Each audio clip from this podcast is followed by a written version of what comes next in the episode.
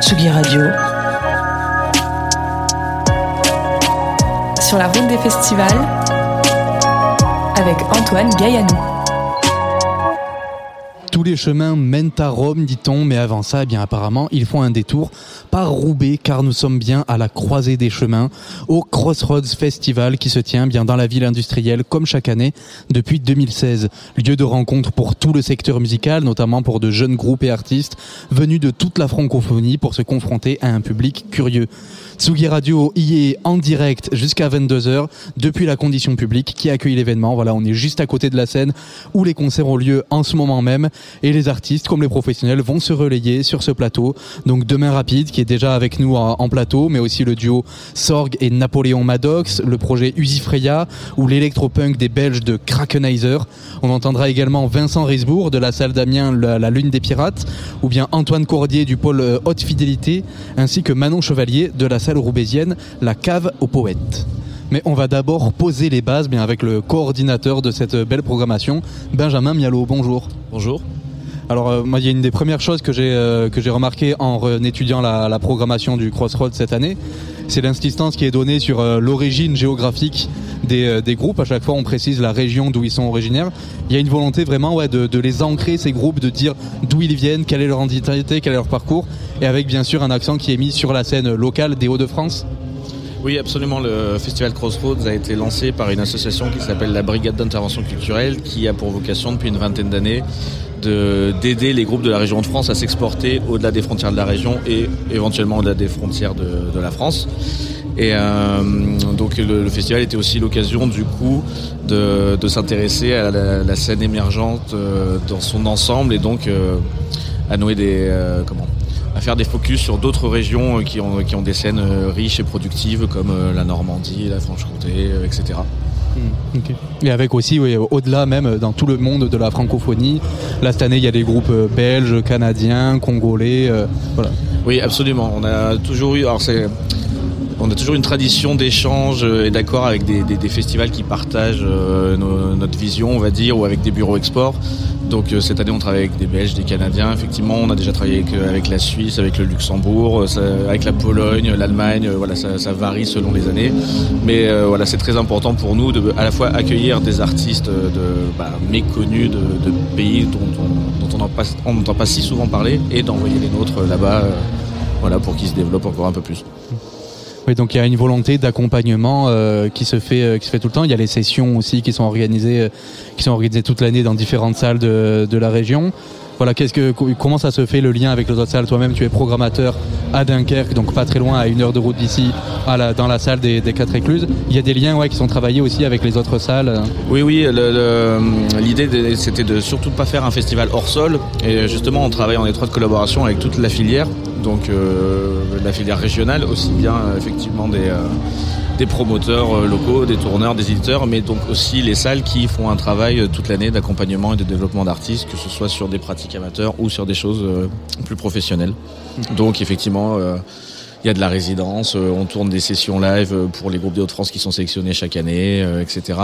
Et au-delà de ça, on fait partie d'un programme qui s'appelle Hello Music, qui est un programme d'accompagnement éclaté au niveau de l'agglomération lilloise qui regroupe divers salles et organismes comme l'antenne Printemps de Bourges locale, l'aéronef, etc. Et où chaque structure accompagne un groupe euh, tout au long de l'année, du coup euh, propose divers services en fonction des besoins des groupes, que ce soit du coaching, euh, de l'investissement scénographique, etc. Et ça solde aussi du coup par des showcases au bar en trans, au Mama, sur des festivals de showcases à l'étranger ou donc à Crossroads. Eh ben, peut-être que tu pourras couper ça en montage, je parle bien dans le, dans le micro. Ouais. Pardon. T'inquiète pas. Voilà, donc ouais, n'hésite pas à être prêt, euh, la bouche bien près du, bien près du micro. Euh, donc voilà, et, euh, ces groupes-là, donc qui sont accompagnés, qui ont un accompagnement donc humain aussi. Qu'est-ce que qu'est-ce que tu rêves pour eux? Qu'est-ce que tu leur souhaites au groupe que tu que tu accompagnes?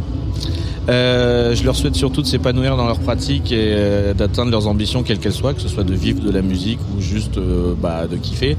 Euh, une erreur commune dans l'accompagnement, c'est de, de chercher la, la, la, nouvelle pépite qui va cartonner et donc euh, voilà, de considérer les artistes comme des chevaux sur lesquels on mise en espérant qu'ils gagnent la course. Et euh, je, je, pense que quand même dans le, dans le Nord, on est tous sur une logique plus humaine justement.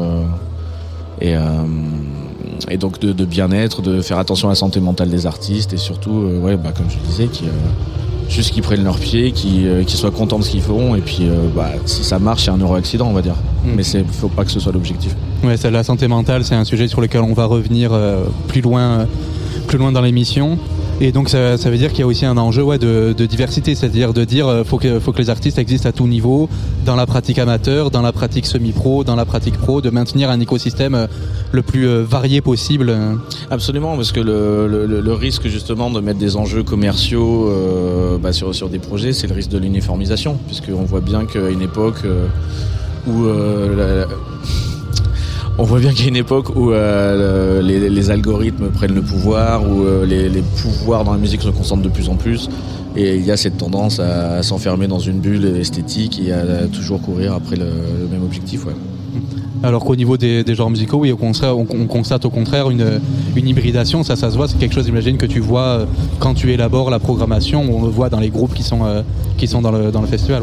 Absolument. Alors moi, d'origine, en plus, je suis un maniaque du classement absolu, puisque j'ai euh, été journaliste musique par le passé, et c'est devenu très très compliqué de catégoriser les groupes. Maintenant, il y a quasiment tout le monde fait une musique hybride, plus personne ne s'enferme dans, un seul chemin. Et euh, je pense que c'est assez flagrant sur Crossroads, tout en. Euh, enfin voilà, il y a toujours des petites dominantes et nous on essaie vraiment d'avoir euh, d'avoir un vaste panel qui va des musiques extrêmes au R&B en passant par de la musique influence africaine, par du post-punk, de la chanson, etc. après voilà, il y a toujours il y a toujours des petites tendances sur le sur la musique à guitare. On remarque que le post-punk reste dominant dans le sillage des idols, shame, etc. Euh, il y a effectivement, enfin évidemment, pardon, une, grosse production R&B, rap, euh, grosse tendance à la, pop, voire la variété en français. Enfin voilà, il y, a quand même des, lignes qui se dessinent, euh, qui se dessinent chaque année. Et plus largement, toi, en tant que programmateur, programmateur pour une salle, c'est comment est-ce que tu es obligé de, repenser ton métier, que ce soit peut-être avec la avec la crise Covid, avec les, mutations du numérique qui n'arrêtent pas de, de changer la donne? Comment on imagine ce que doit être ben, la, programmation musicale de, demain? Bah, Alors, c'est toujours une question euh, très très technique et ambitieuse, presque philosophique. Mais euh, bah, on je pense qu'on est tous d'accord pour dire qu'on traverse, traverse quand même une période assez compliquée depuis deux ans. Euh, la pandémie c'était déjà quelque chose, mais en fait l'après-pandémie, on s'y attendait pas. On imaginait que, vu les vagues de protestation qui, qui, agitait la population quand les lieux fermaient, qu'il y avait du pass sanitaire, que tout le monde allait revenir euh, à la réouverture, que ce serait la fête, quel que soit ce programme. Et on se rend compte que ce n'est pas ça, que les habitudes ont changé, que les gens ont plus la flemme, sont plus captifs de, de l'offre de divertissement dématérialisée. Euh, qui réfléchissent plus avant d'investir sur un concert, qui se focalisent plutôt sur les gros artistes. Et euh, bah oui, ça impose de, ça impose de repenser beaucoup de choses. Euh, pour moi, ça impose d'être encore plus radical qu'avant, puisque les, artistes émergents sont les premiers qui vont partir de cette, de cette désaffection et de cette baisse de curiosité. Euh, sûrement qu'il faut aussi revoir notre façon de programmer. Peut-être qu'il faut sortir de ce système où la programmation est effectuée par une personne qui, euh, dans le secret de son bureau rempli de disques, décide euh, toute seule ce qui est bon pour un territoire, ce qui est bon pour un public. Peut-être qu'il faut aller vers plus de collaboration, vers des comités justement comme on le fait à Crossroads, euh, avec des acteurs du territoire, et des collectifs du territoire. Et euh, sûrement qu'il faut aussi s'inspirer de ce qui se fait dans les tiers-lieux et ce qui se fait d'une manière générale aussi sur le web, j'ai envie de dire presque dans le jeu vidéo et des choses comme ça, sur l'effet de communauté, sur le fait de créer du lien affectif, de créer de la familiarité.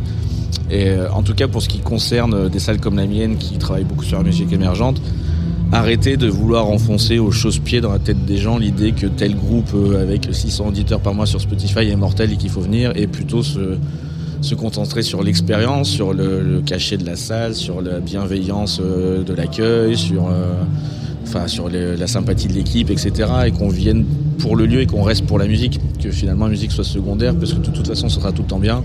Donc voilà, qu'on soit un lieu de sortie où on se retrouve voilà, et pour passer un bon moment et accessoirement il y aura des concerts Et susciter donc l'envie aussi peut-être après bah, de, de, se dire cette musique était bien, susciter la découverte, euh, mais la, ramener quoi, pas, pas supposer qu'elle est là. Oui c'est ça, et puis je pense que c'est comme ça qu'on fidélisera les gens aussi, en fait. De vraiment créer euh, une espèce de phare dans la nuit, euh, je sais pas. Oui, enfin c'est toujours, enfin c'est une expression un peu bateau, un lieu de convivialité, mais en vrai c'est, enfin c'est, c'est ça l'essentiel quoi. Et c'est ce que c'est, ouais. Ah ben, merci Benjamin Mialo euh, Bah, de rien, avec d'avoir euh, présenté tout, euh, tout cela. Et je me tourne donc maintenant vers, euh, vers Demain Rapide qui est là en plateau avec nous. Donc toi Damien, tu as sorti ton premier EP en janvier dernier chez Bruit Blanc, un label et collectif local voilà, qui sort des disques, qui accompagne les artistes, qui, qui les diffuse en concert, qui édite un fanzine avec un esprit toujours euh, très DIY. Alors on, on le connaît peut-être à travers euh, Yolande Bashing, qui est cofondateur et euh, peut-être l'artiste le plus, le plus en vue de, de ce festival. Il y a aussi d'ailleurs d'autres artistes du Crossroads qui sont sur, sur le label, comme YMNK, je sais pas comment on prononce exa- exactement son nom. Yamaneko. Yamaneko, donc qui s'écrit YMNK, et Fig aussi, donc qui a joué, qui a joué hier. Et euh, donc toi, Damien, comment tu les, euh, comment tu les croises les gens de Bruit Blanc Tu les connais depuis le début du, depuis le début du projet? Salut. Et euh, donc euh, non non non pas du tout. Euh, les gens de bruit blanc, ça s'est fait de manière un peu naturelle parce que avant mon projet Demain rapide, j'en avais d'autres. Donc en fait, Romain et Léla qui forment bruit blanc, qui dirigent bruit blanc, je les connaissais déjà un petit peu en parallèle et ça s'est fait très naturellement. C'était hyper humain et ma rencontre avec Yolande Bashing, donc Baptiste, s'est faite de la même façon avec Fig, Yamaneko et tout ça. C'est très humain avant tout. Ouais, donc tu as fait déjà d'autres trucs avec eux avant Demain Rapide euh Bah en fait euh, d'autres trucs avec eux, peut-être en partageant un concert, tu vois, comme là, tu vois, on se croise, on se parle, on échange, ils s'intéressent à ce que je fais comme musique, au bout d'un moment ils passent chez toi, ils écoutent ce que tu fais, ils te proposent de t'accompagner, de rendre ça un peu plus sérieux, un peu plus concret, toujours en do it yourself comme tu le disais euh, si bien avant, et, euh, et puis ça fait ce que, ce que ça fait aujourd'hui, tu vois, on est au Crossroad et c'est cool, tu vois, je leur dois beaucoup et non c'est super. Ouais, puis comme tu, insistes dessus, sur ce côté ouais, communautaire, ça forme une communauté avec les gens et avec les autres artistes. Ouais, Euh, carrément. Et moi, ça m'a permis de voilà rencontrer beaucoup de gens. Et quand tu rencontres des fois des gens euh, dans la chair, donc là, je parle pour Baptiste, c'est ma petite déclaration à la radio. Mais euh, il y a une petite étincelle qui arrive, et des fois, ça donne naissance à un groupe. Et avec Baptiste, on a un groupe dans les disques durs depuis maintenant trois ans, qui s'appelle UNSS, ou là, grosse exclue pour Tsugi Radio. et, euh, et voilà, quoi, ça donne des fusions des fois improbables, mais espérons-le imparables. Et euh, ça aide euh, ce genre de ce genre de projet, ça aide aussi à la professionnalisation, ne serait-ce qu'à penser à la professionnalisation déjà ou? Totalement, parce qu'en fait, ils te mettent plus qu'un pied à l'étrier, tu vois, t'es vraiment sur la selle du cheval, il est grand, il est haut, ils t'apprennent à galoper un peu, et au bout d'un moment, tu te dis, tiens, les obstacles, je vais peut-être les sauter, en fait, là, je me sens un peu chaud. Alors qu'avant, j'étais grave à pied, je regardais les chevaux de loin. Donc ouais, ça aide énormément. Et là, ça donne envie vraiment de sauter plein de choses. oh là, les métaphores, euh, les- tu ouais, je suis relou. métaphore. Je suis relou des fois, faut m'arrêter. Je croyais que c'était que dans les paroles, mais euh, non, non, non, je suis juste relou. et euh, donc ouais, les, les premières traces que je trouve de toi, c'est 2018 bah, sur un feat avec euh, Yolang Bashing sur une compil Ouais. de, de bruit blanc. Ouais, ouais, ouais. Il y a aussi un autre morceau qui, euh, qui m'a intrigué, c'est euh, alors qui est en non répertorié sur YouTube, mais qu'on trouve encore euh, en te trouvant sur les trucs de salle, sur, quoi quand il te, sur les concerts, le morceau Ématuri. Oh putain, il est encore sur YouTube. En fait, c'est qu'il est en non répertorié, mais euh, sur les sites de la programmation Ouais. de salle où tu as donné tes premiers concerts, Ouais, bien on entendu. peut encore euh, lire la, la vidéo. Carrément. Et ça n'a rien à voir Non. avec euh, l'EP que tu as, que sorti après. C'est beaucoup plus sombre. Il y a une ambiance, Ouais. ambiance de stade aussi. euh, Ouais, il y a, un- c'est il y a un totalement côté, il y a ça. assez branché foot. T'as voulu donc totalement repenser ton projet entre ce morceau et euh, l'EP qui est, qui est sorti? J'ai pas voulu repenser le projet, c'est qu'en fait, euh, Demain Rapide, quand tu dis on a trouvé des traces en 2018, c'était des fausses traces. C'est le premier essai d'un projet qui venait de mourir, qui était Amour Mutant avant. Et de ce fait, c'était, euh, c'est devenu Demain Rapide par le biais d'une Groovebox que j'avais acheté. Donc tu vois, c'était très empirique, c'était euh, assez simple. Hein, c'était genre, euh, je sais pas, peut-être six lignes d'instruments comme ça. Et euh, j'étais là et je posais ma voix sur ce truc. Donc en fait, c'est un peu, euh, tu vois, c'est presque un tâtonnements, tu vois. Ouais, voilà, c'est exactement ça. Gros balbutiement du projet, mais euh, je rejette rien. Juste après, ça a évolué en fait. C'est pas du tout une idée de je vais réinventer mon projet. Non, c'est juste ça évolue parce que je prends des skills, parce que je décide de mettre la machine un peu de côté, de passer plus de temps sur le, sur le logiciel avec les VST. Et du coup, je creuse un peu plus et voilà, le projet il évolue simplement. Dans trois ans, c'est déjà plus le même qu'aujourd'hui, j'espère, sinon Mhm. je m'ennuie. D'accord, ouais. Et euh, au niveau des, des paroles aussi, ça, ça a évolué. Donc voilà, on parlait de, des métaphores que tu, que tu files. Il y a une métaphore aussi que tu files tout au long de, de l'EP qui est sorti en janvier, qui est la, la métaphore un peu mécanique. Ouais. Qu'est-ce, que, qu'est-ce qui est là-dessus? Il y a quoi? Il y a une idée de déshumanisation, de, de vitesse? Qu'est-ce que tu mets derrière euh, toutes ces images mécaniques? Il y a un profond amour pour Dominique Chapat de Turbo Magazine. c'est un long hommage. En fait, la clé de lecture de cette EP, c'est... euh, C'est Dominique Chapat. Allez le voir en vrai, hein. il va vous donner les réponses.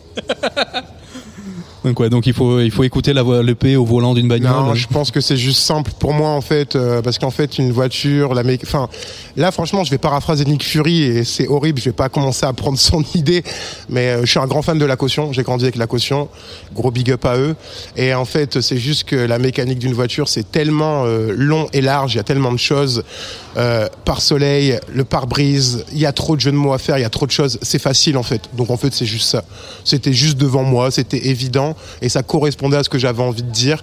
Et je crois que je suis quelqu'un aussi qui aime beaucoup, beaucoup traverser les choses sans vraiment s'arrêter vraiment. Donc en fait, c'était juste évident, mais je l'ai pas conscientisé parce que là, on en parle. Ouais, c'est ça. Donc c'est cet univers-là, c'est cette idée ouais de de, de vitesse, même pas de vitesse, mais d'avancée, de progression. Ouais, pas de vitesse, ouais, clairement, c'est juste de la progression. On roule, mais euh, en quatrième, quoi. Franchement, juste des gens en roule, c'est bien en vrai. Et après, donc il y a les textes. Comment on marie ça après avec les, textures électroniques? Qu'est-ce qui vient en premier dans ton processus d'écriture entre l'in- l'instru et les paroles? À l'époque, je t'aurais dit que c'était le texte parce que j'ai commencé par le texte euh, quand j'étais au collège sur des instrus euh, téléchargés sur euh, Imul. Et mais là aujourd'hui, je pense que c'est un ping-pong. C'est-à-dire que des fois, en fait, je vais faire un bout de prod et tout, je vais avoir une boucle qui me donne une sorte d'inspiration. Je vais dégainer euh, une sorte de yaourt comme ça dans mon micro euh, mal branché. Et en fait, au bout d'un moment, j'écoute et je fais, Tant, il y a une lyrics là, sympa. Et ensuite, elle se renvoie, elle s'efface, elle s'annule. La prod change en fonction de ce que j'ai dit aussi. C'est un ping-pong. C'est vraiment un ping-pong, il n'y a plus de recettes. Avec aussi, on va l'entendre avec euh, l'extrait qu'on va avoir. Il y a aussi un travail sur les accentuations. Les accents, tu les sens déjà. Tu accentues toujours certaines syllabes, certains mots très fortement. Peut-être plus à la manière d'un slammer limite que d'un que d'un rappeur. Il y a ces accents, tu les sens à l'écriture déjà. Tu travailles la rythmique de, tes mots? Je crois que c'est assez, euh, assez naturel ce truc-là. Euh, je pense que j'écris le machin, tu sais, et je le récite, ou des fois c'est juste le yaourt, et le yaourt en fait euh, apporte déjà un accent. Donc en fait, c'est jusqu'à ce moment-là, je vais dire un truc, je vais devoir dire un truc un peu, pas forcément important, mais je sais que là il y a un point précis. Donc du coup, ma ligne, elle doit être assez franche et assez directe. C'est juste comme ça. C'est pas, j'ai pas forcément un flow particulier ou autre. Ça s'adapte en fonction d'eux. Oui, c'est ça. Mais en fonction aussi donc des, de la rythmique, de la Bien musique. entendu, Euh, c'est exactement ça. euh, alors, je suis tombé aussi sur un truc sur Google. Voilà, Tu avec- me fais flipper. avec- Eh, on dirait Arthur, tu sais. Il trouve des casseroles et tout. Incroyable. les, les enfants de la, les enfants de la télé. Incroyable. On, on, on accueille aujourd'hui sur le plateau. Non, c'est pas ça. Eh C'est pas cette ambiance-là. Euh, euh, non, euh, ce que je me, ce que je me demandais, voilà, des là là, des artistes, d'autres qui artistes qui viennent, euh, qui viennent faire les troubles faits.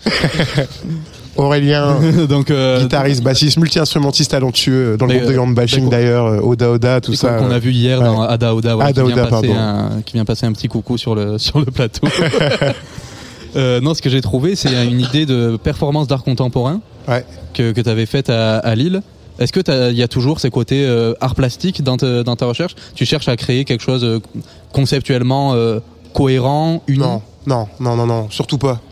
non, surtout pas en vrai, vraiment, dis la vérité, surtout pas. Je pense que ça, c'est le gros piège. C'est le piège de l'ennui total, pour ma part en tout cas, d'essayer de trouver une cohérence. J'ai été tellement malheureux, tellement d'années à justement essayer de trouver une sorte de truc d'équilibre cohérent, de dire, bah, en fait, on pense comme ça et puis il faut être comme. Non.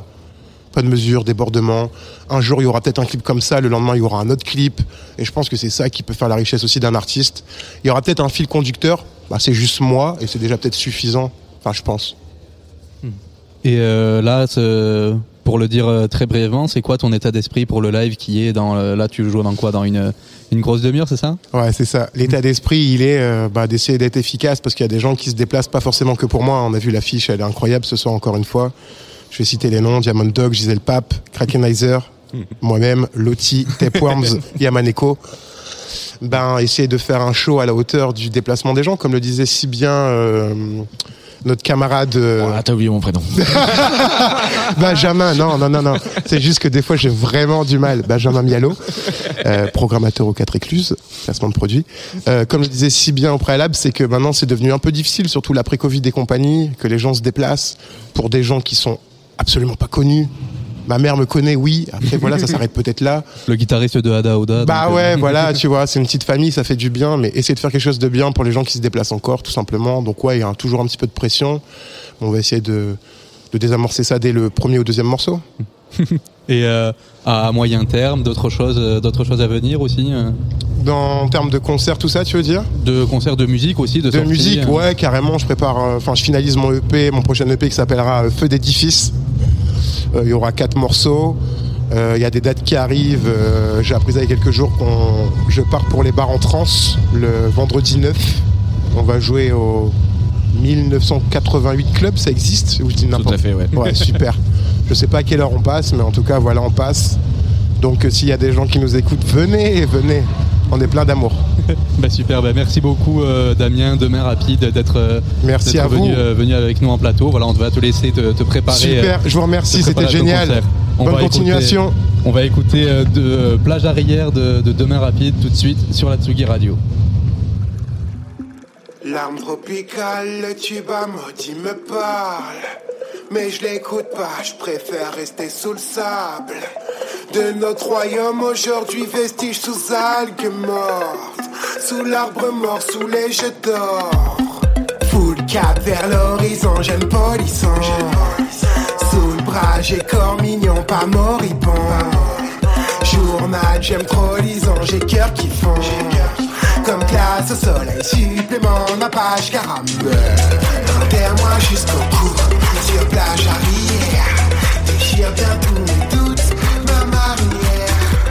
Et tu laisseras la foule se satisfaire. Rejoins-moi qu'on douce à ma manière. Sous la tête coule la rivière. Mes souvenirs s'effondrent et moi je suis sous les décombres. C'est long les sirènes ne chantent pas dans ton sens. Pas d'ambulance pour toi, perds ton sang. J'arpenterai la tour, j'attendrai la foule, puis je balancerai l'amour dans ce boucan. Tremblons sous la voûte, encens sur la route, airbag sous la roue, bien bouillant. Sur le sol triste, métal froid, sous les tropiques, crève bâtard, dans les eaux vives, à la plage, sur le parking, à la plage, sur le parking, à la plage, sur le parking, à la plage, sur le parking. Enterre-moi jusqu'au cou, sur plage arrière, déchire bien tous mes doutes, ma marinière. Et tu laisseras la boue se satisfaire. Rejoins-moi qu'on tout à ma manière.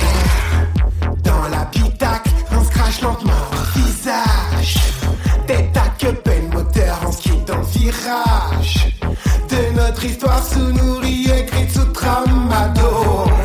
Sous l'arche d'ange, caresse Falco. Full cap vers l'horizon, jeune polisson. Sous le bras, j'ai corps mignon, pas moribond. Journal, j'aime trop lison, j'ai cœur qui fond. Comme glace au soleil, supplément, ma page caramel. Enterre-moi jusqu'au cou, sur plage arrière. Déchire bien tous mes doutes, marine satisfaire. Rejoins-moi qu'on étouffe à ma manière.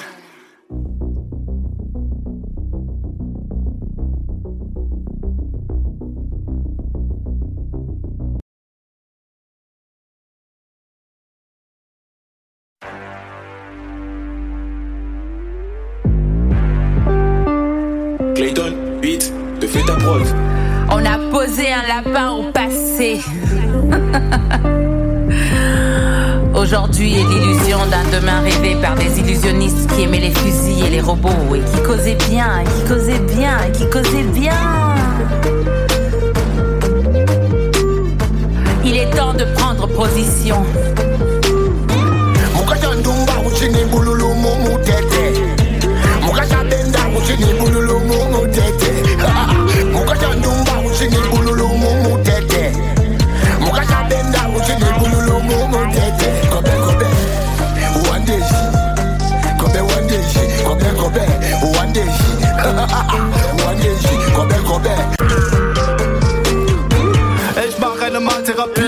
Maltherapie und mal ein Piece an die Wand deiner Suite. Mara Musik, Bandasi Paris. Ich bin Che Guevara auf Speed. Satanist wie Tony Sosa. Ich häng ab mit Lova Lova. Afrika und ganz Europa. Kinshasa, La Paloma. Die Nachbarn träumen von mir in der Nacht. Ich rauche eine Ambassade. Halte sie wie Van der Sar und falle in die Kamera. Ich kack auf deinen Chardonnay und esse Fumba unterwegs. Meine Beine tun vom Rumba weh. Musik am Bonobo Beach. Während du mit deinem Pokémon spielst und Lärmprotokoll führst, hast du YOLO studiert und protokolliert. Ich mach ein Feuer mit meinem Scooter Feuerzeug und sitze in der Ecke, bis der Router wieder läuft.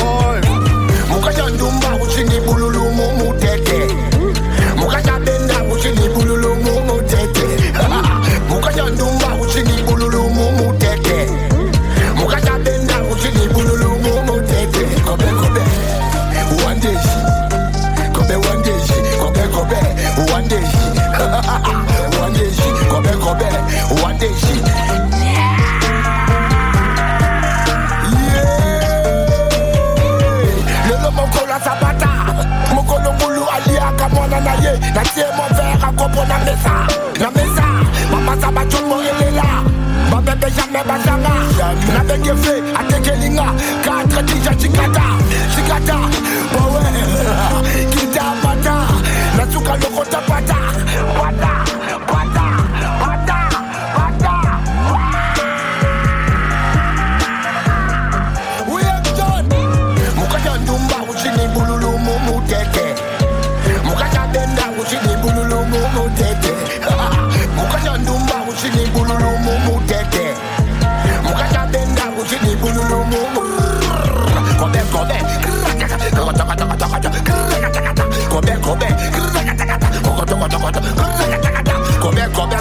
What is? Eh? What is? Come here, come here.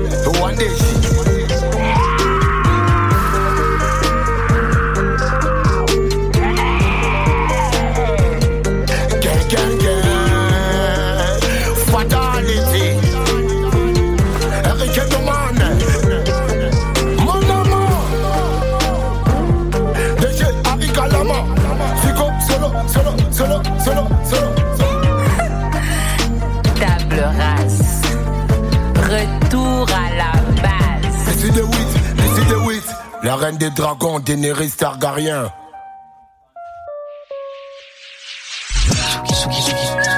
Tsugi Radio. Sur la route des festivals avec Antoine Gaillanou. De retour donc au Crossroads Festival, on est à Roubaix en direct jusqu'à 22h. On est à la, dans la, la condition publique, dans la salle, il y a les concerts qui sont juste à côté. Voilà, vous, avez- vous allez peut-être entendre des, des petits bouts de, de Krakenizer, un groupe qu'on va interviewer ben, juste après, quand ils auront euh, pas longtemps après qu'ils soient, descendus de scène. Mais en attendant, en attendant, on est avec euh, Napoléon Maddox qui a joué euh, tout à l'heure euh, dans le, dans le bar de la, de la condition publique. Bonjour. Yes, yes, bonjour.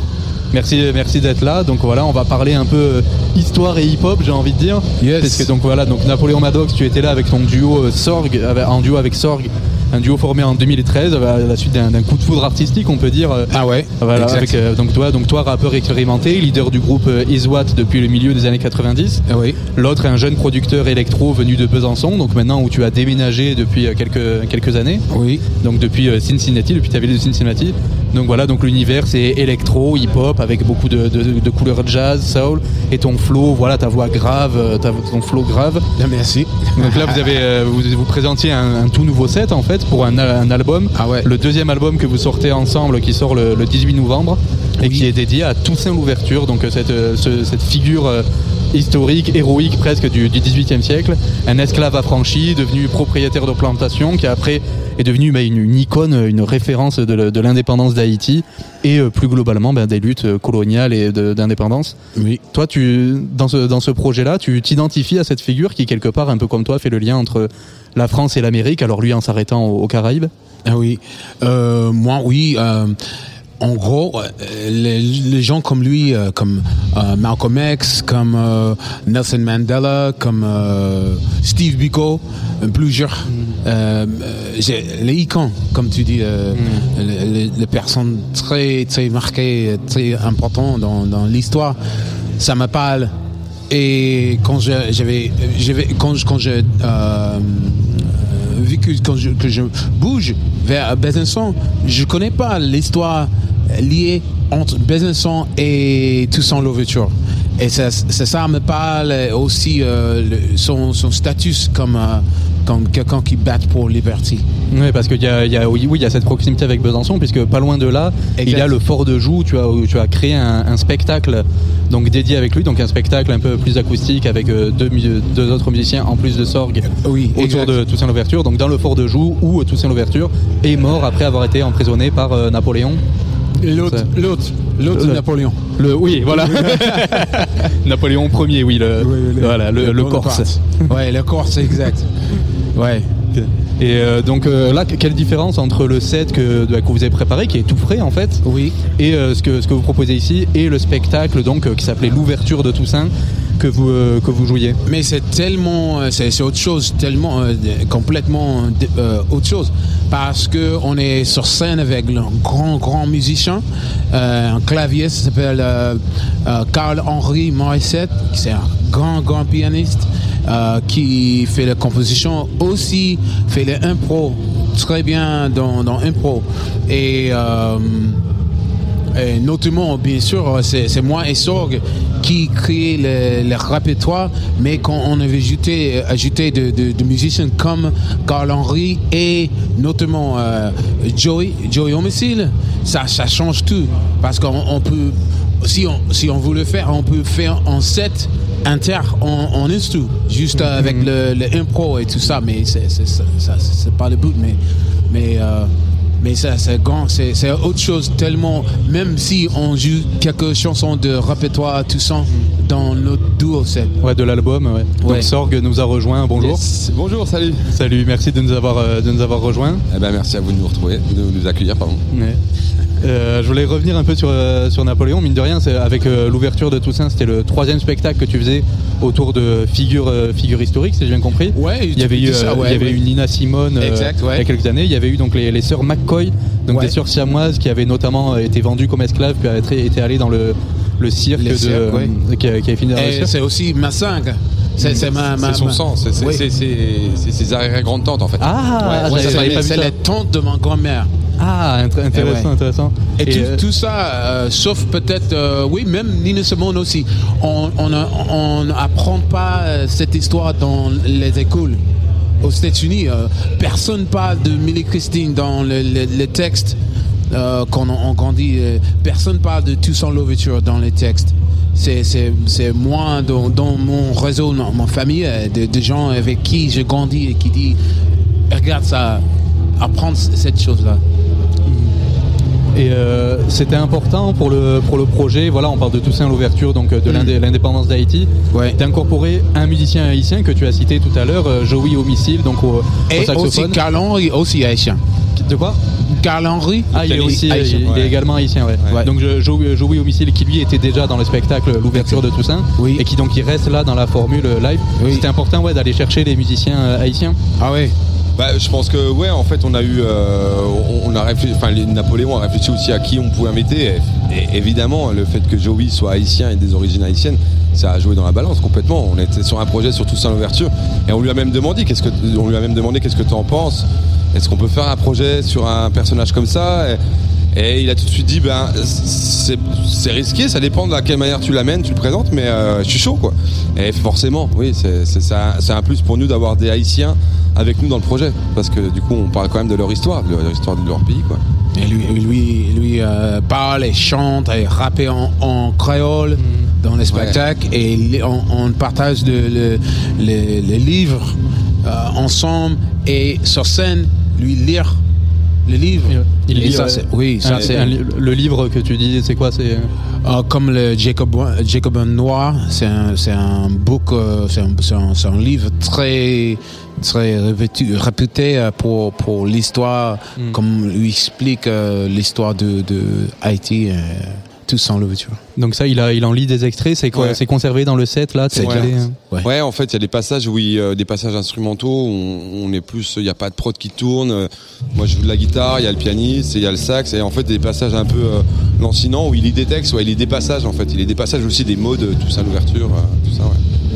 Et, et d'ailleurs, on sort donc le nouvel album, l'ouverture, et il y a des morceaux avec Joey Homicide dedans où il parle, il chante en créole, quoi. D'accord. ouais. ouais. C'est ce que je demandais en voyant des titres en créole dans la tracklist. ouais. Ouais, ouais, exactement, ouais. Alors, en faisant une, bon, une recherche auprès de Wikipédia, donc voilà, vous savez mieux que moi, vous saurez me, Mhm. me corriger. Mais j'ai- sur Wikipédia, ils, met- ils mettent l'accent sur le fait que des historiens présentent un peu l'ambiguïté de Toussaint Louverture, qui est, qui a, qui, qui- euh, certains historiens mettent en avant qu'il était lui- lui-même donc défenseur de la- de l'antiracisme, mais lui-même a été propriétaire d'esclaves. Il y a ce truc-là. Tu as voulu explorer cette ambiguïté ou toi, tu avais plutôt Ouais, envie de célébrer un- le héros? Un petit peu. Mais euh, les gens avec qui je parle, vous avez parlé autour de ça. Mais autrement, les gens disent c'était difficile pour euh, renouveler l'économie de Haïti sans travail. Comme ça, c'est pas juste pour faire encore l'esclavage, euh, euh, pour changer les personnes blancs au noir et garder l'esclavage. C'est plutôt autour de l'histoire de, de, de économie. Comment, comment on, peut, on peut trouver un moyen pour stab- stabiliser de, de, de paix.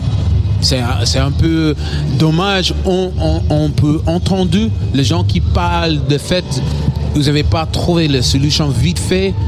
Haïti, euh, Haïti, mais vous ne parlez pas trop de fait de, de fait de la déstabilisation de, de Haïti Oui. par France et États-Unis qui, aussi, qui fait plein de choses euh, pas mal pour déstabiliser de, de l'État.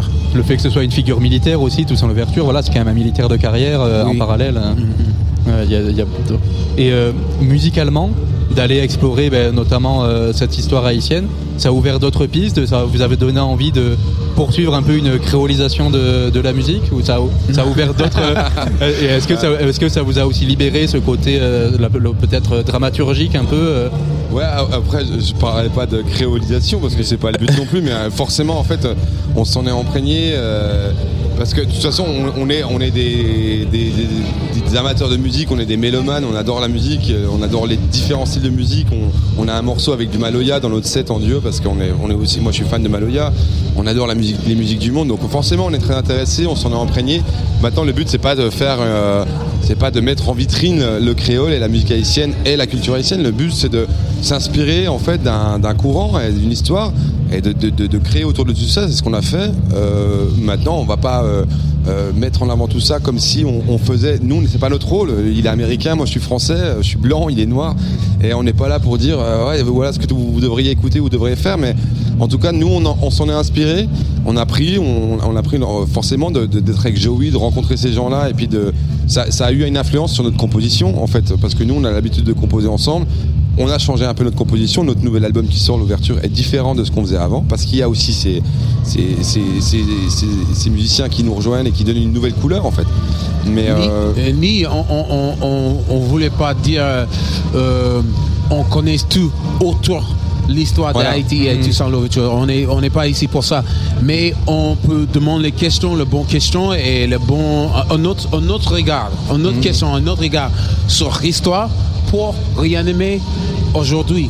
Pour dire d'accord, comme ça, on ici, euh, nous, nous quatre, autour de la table, pour réfléchir à l'histoire, peut-être on peut pas réfléchir si on, on, Ouais. on fait pas les projets comme ça. Et en fait, au-delà au-delà du côté haïtien et de la, de la culture haïtienne, nous, ce qui nous a interpellés, c'était c'est à partir du moment où on s'est intéressé à Toussaint Louverture, qui on, je suis de Besançon, euh, et Napoléon vit à Besançon, et Toussaint Louverture est mort à, à, à une Oui, on heure en de parlait, route ouais. de- du- au château de Joux. Et on s'est dit, mais, mais l'histoire, elle est folle, en fait, elle est dingue. Pourquoi on n'en parle pas dans les livres? En, en France, dans les livres d'histoire, on n'en parle pas. La Révolution, c'est la Révolution, c'est c'est la Bastille, et puis c'est Napoléon Bonaparte. Mais Toussaint Louverture, il n'y est pas, on n'en parle pas. Et l'histoire de Haïti, qui, qui est basée quand même sur, sur le combat et euh, toute la vie de Toussaint Louverture, on, on connaît très peu tout ça. Et en fait, elle est, même s'il est controversé, même si évidemment, nous, on ne le présente pas comme un héros, on le présente en tout cas comme quelqu'un qui a créé la République haïtienne et la démocratie haïtienne. Et, euh, et qui, a, qui a aussi euh, aboli l'esclavage hein, d'une sorte, d'une sorte dans son pays. Donc euh, on s'est intéressé de, cette- cette- sa vie-là et on s'est dit, mais c'est quand même fou cette vie en fait, parce que ce mec-là, il, a quand même fait beaucoup de choses en fait. Et donc c'est ça qui nous a vraiment attiré. Plus que on s'est pas dit on va faire quelque chose sur la musique haïtienne, mais de fait, il était haïtien et on s'est imprégné de cette culture-là, quoi. Et euh, parler d'histoire, c'est quand même toujours un peu parler euh, d'aujourd'hui aussi. c'est voilà, il y a toujours, il y a aussi cette, euh, une manière de travailler des échos avec euh, des problématiques actuelles. Il y a- c'est toujours aussi quelque Sûr. chose qui est à l'esprit. Ouais, c'est le but de ouais, Napoléon. De toute façon, au-delà de Nina Simone ou Toussaint Ouverture, c'est la, c'est la même cause, oui. C'est Ouais, un parallèle permanent avec la vie d'aujourd'hui. Tu, tu parles de toi un peu en parlant de ces gens, de ces personnes-là? Oui, même aussi comme euh, quand, quand on avait fait le spectacle autour de Millie Christine McCoy, on parle euh, pas que l'histoire, on parle comment ça fonctionne si circulent, en, en- habitent euh, dans notre ville, notre vie, notre, euh, notre coin de monde. Et on, on peut dire quoi avec eux? Eux, eux peut dire quoi quand on ils parle avec, avec nous?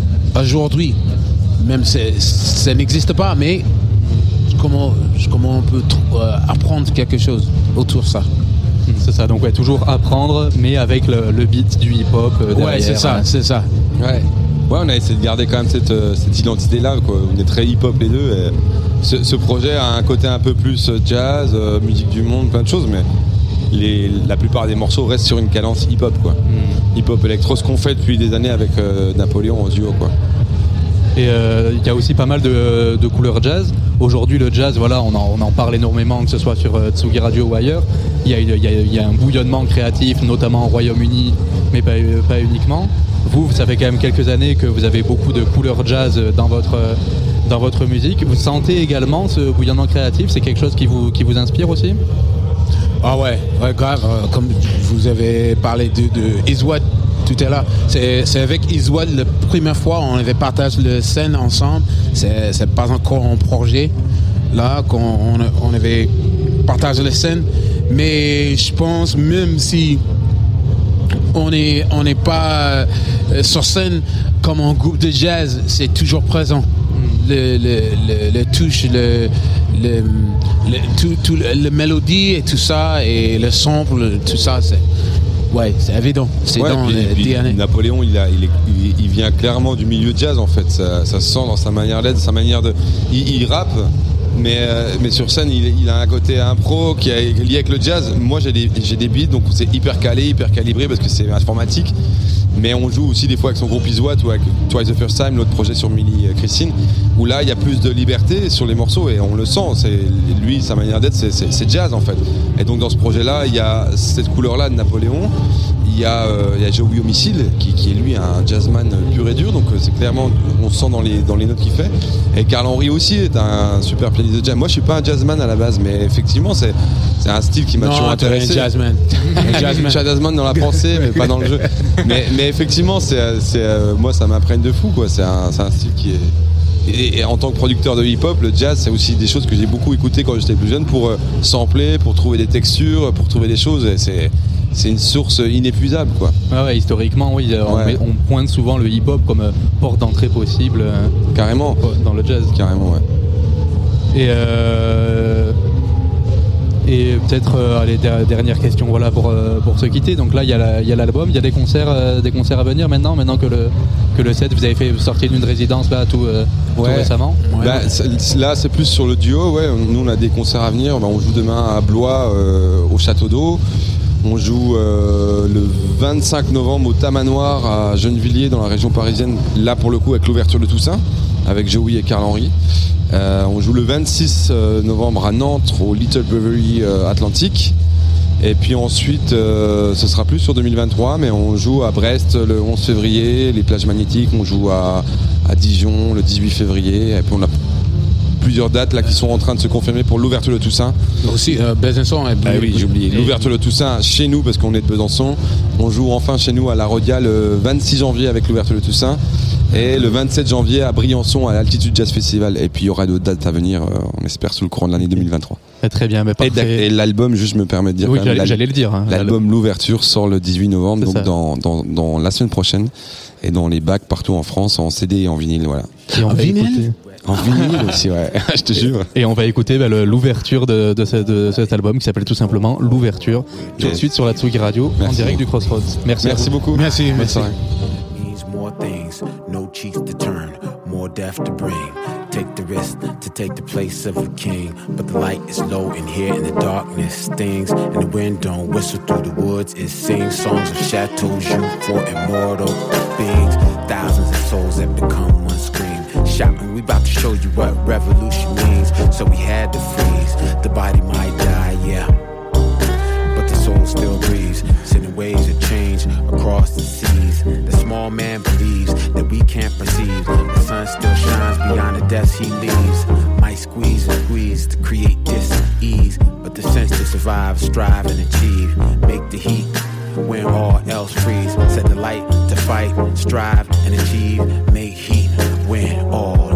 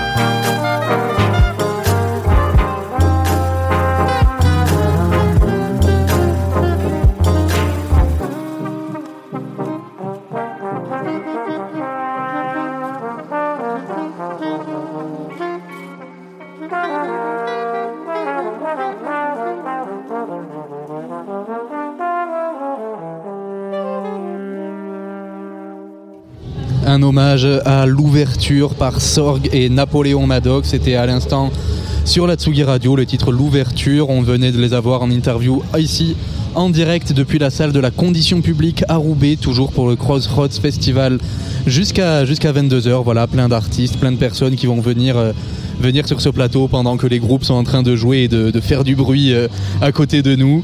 Et bien tout de suite, ben voilà, on va avoir euh, la mort, l'amour, mais aussi la guerre. Voilà cette alliance euh, immortelle qui est renouvelée une nouvelle fois par le groupe Usifreya, trio formé à Nantes, désormais euh, en partiellement basé à Paris, mené par Kelly Rose, accompagné de Stuntman 5 qui ont été rejoints par Photon Danger pour les instrus. Donc un groupe qui tire son nom ben, d'une arme à feu et de la déesse germanique de l'amour, de la fertilité, mais aussi une déesse guerrière. Voilà, ça a son importance, vous le, vous le noterez. Voilà, ça en résulte un rap euh, qui va droit au but, qui est aussi fait pour twerker que pour porter des, messages forts sur euh, les violences sexuelles, le racisme et j'en passe. Une proposition donc qui a su convaincre le Crossroads, mais aussi Rebecca Warrior pour son label euh, Warrior Records, sur lequel Uzi Freya s'apprête à sortir son second EP le 18 novembre. On en a discuté hier un peu avant leur concert avec Kelly Rose et Christian aka Stuntman 5 et en se demandant déjà eh ben, comment s'est faite cette rencontre avec Warrior Records? Euh, ouais, c'est avec Rebecca en fait. Euh, je pl- pl- plusieurs fois. euh, notamment, elle vient. Enfin, parce qu'elle est d'origine de, Nantes comme, moi. Et, et puis, on se voyait souvent, je sais plus, au Rocomotive, je crois. Festival Rocomotive. Enfin, bon, peu importe. Et puis, je me suis dit que. Enfin, quand j'ai vu. je connaissais Mode Scandale aussi qui, qui, est, bien impliqué dans, le- dans, le, dans le label. Et, et quand j'ai quand j'ai vu.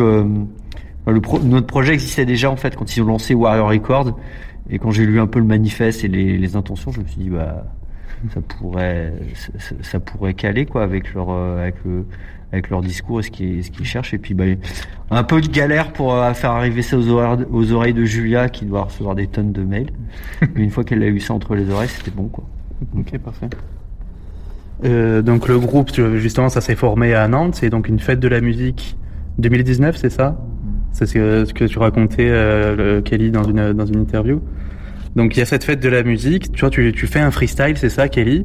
Et c'est à ce moment-là que tu rencontres euh, donc Christian Stuntman. Euh, que, qu'est-ce que déjà avant ça, il y a quoi? Tu racontes aussi que tu as une mère qui est chanteuse de gospel, tu as une la découverte du, euh, du rap US quand t'es euh, quand t'es enfant. Mais après, qu'est-ce qui te mène de cet amour du rap US à je vais faire un freestyle, je monte sur scène, euh, je suis là à la fête de la musique, je monte sur scène sur faire un freestyle? Comment il se fait un peu ton ton déclic ou ton envie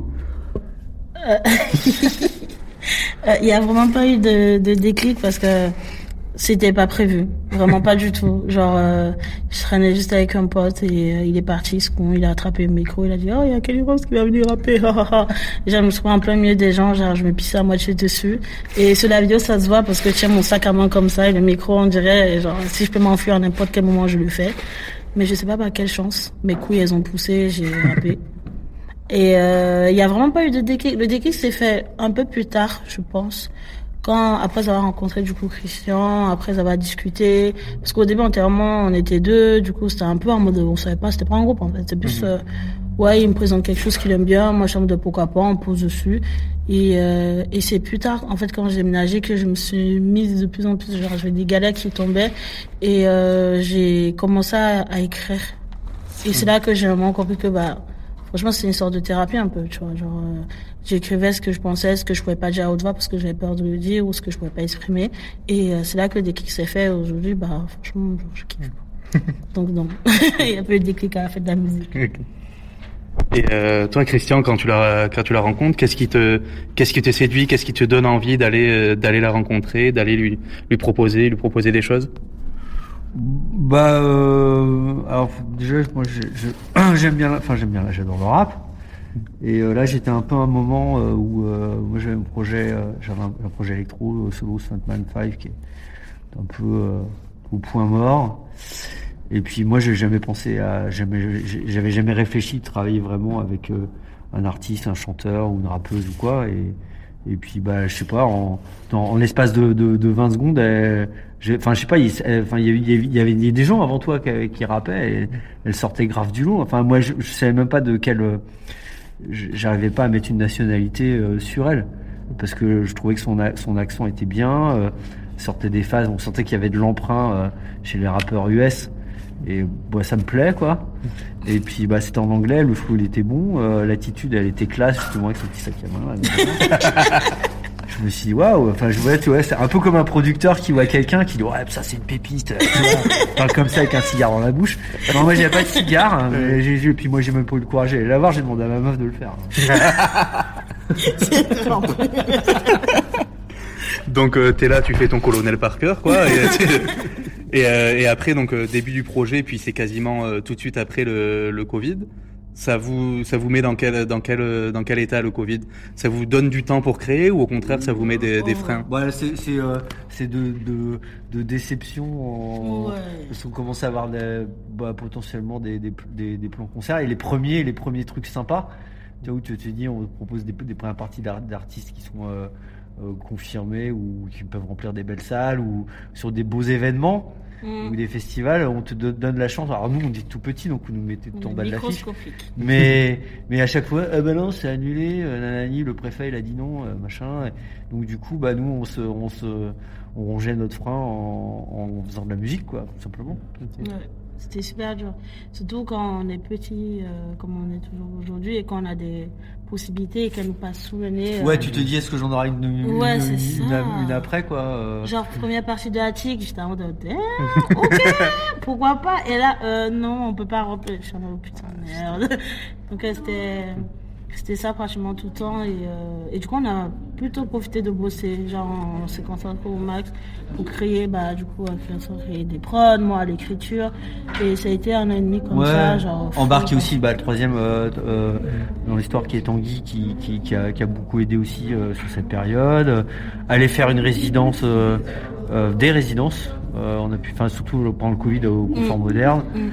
Euh, même si on n'a pas pu se produire devant du public, mais bon Mm. voilà. Enfin en tout cas on a pu travailler quand même certains aspects euh, écriture, composition, scène, de façon à être aller plus ou moins près quand ça quand c'est vraiment reparti en fin 2021, c'est reparti je crois. Ouais. Et, toi, Kelly, tu fais. Je vais pas reprendre le micro. toi, Kelly, tu. Il y a un truc euh, qui est intéressant, je trouve, dans, dans la construction des morceaux, c'est qu'il y a vraiment une envie de travailler des, des phrases chocs, des phrases que tu répètes, que tu vas répéter dans les morceaux. C'est quoi? C'est une envie de d'embarquer le public, que le public puisse reprendre, puisse se réapproprier ces phrases et puisse les chanter pendant le pendant le concert? En vrai, j'ai jamais pensé. je, moi, j'écris juste. En fait, quand j'écris, je me dis si, moi ça m'enjaille, ça me convient. Genre, euh, si moi j'arrive pas à m'ambiancer sur euh, les propres sons, je vois pas l'intérêt d'en faire. Et donc, euh, ces phrases chocs, je sais pas. En fait, c'est juste. Genre, en fait, je pense que vu que je me mets à la place des personnes qui vont écouter, du coup, je me dis euh, qu'est-ce qu'ils ont réellement envie d'entendre? Est-ce qu'ils ont envie d'entendre des phrases bêtes bêtes ou ils ont envie d'aller tirer droit au but? Parce que voilà quoi, c'est chiant de parler juste pour parler. Et euh, je pense que c'est ça.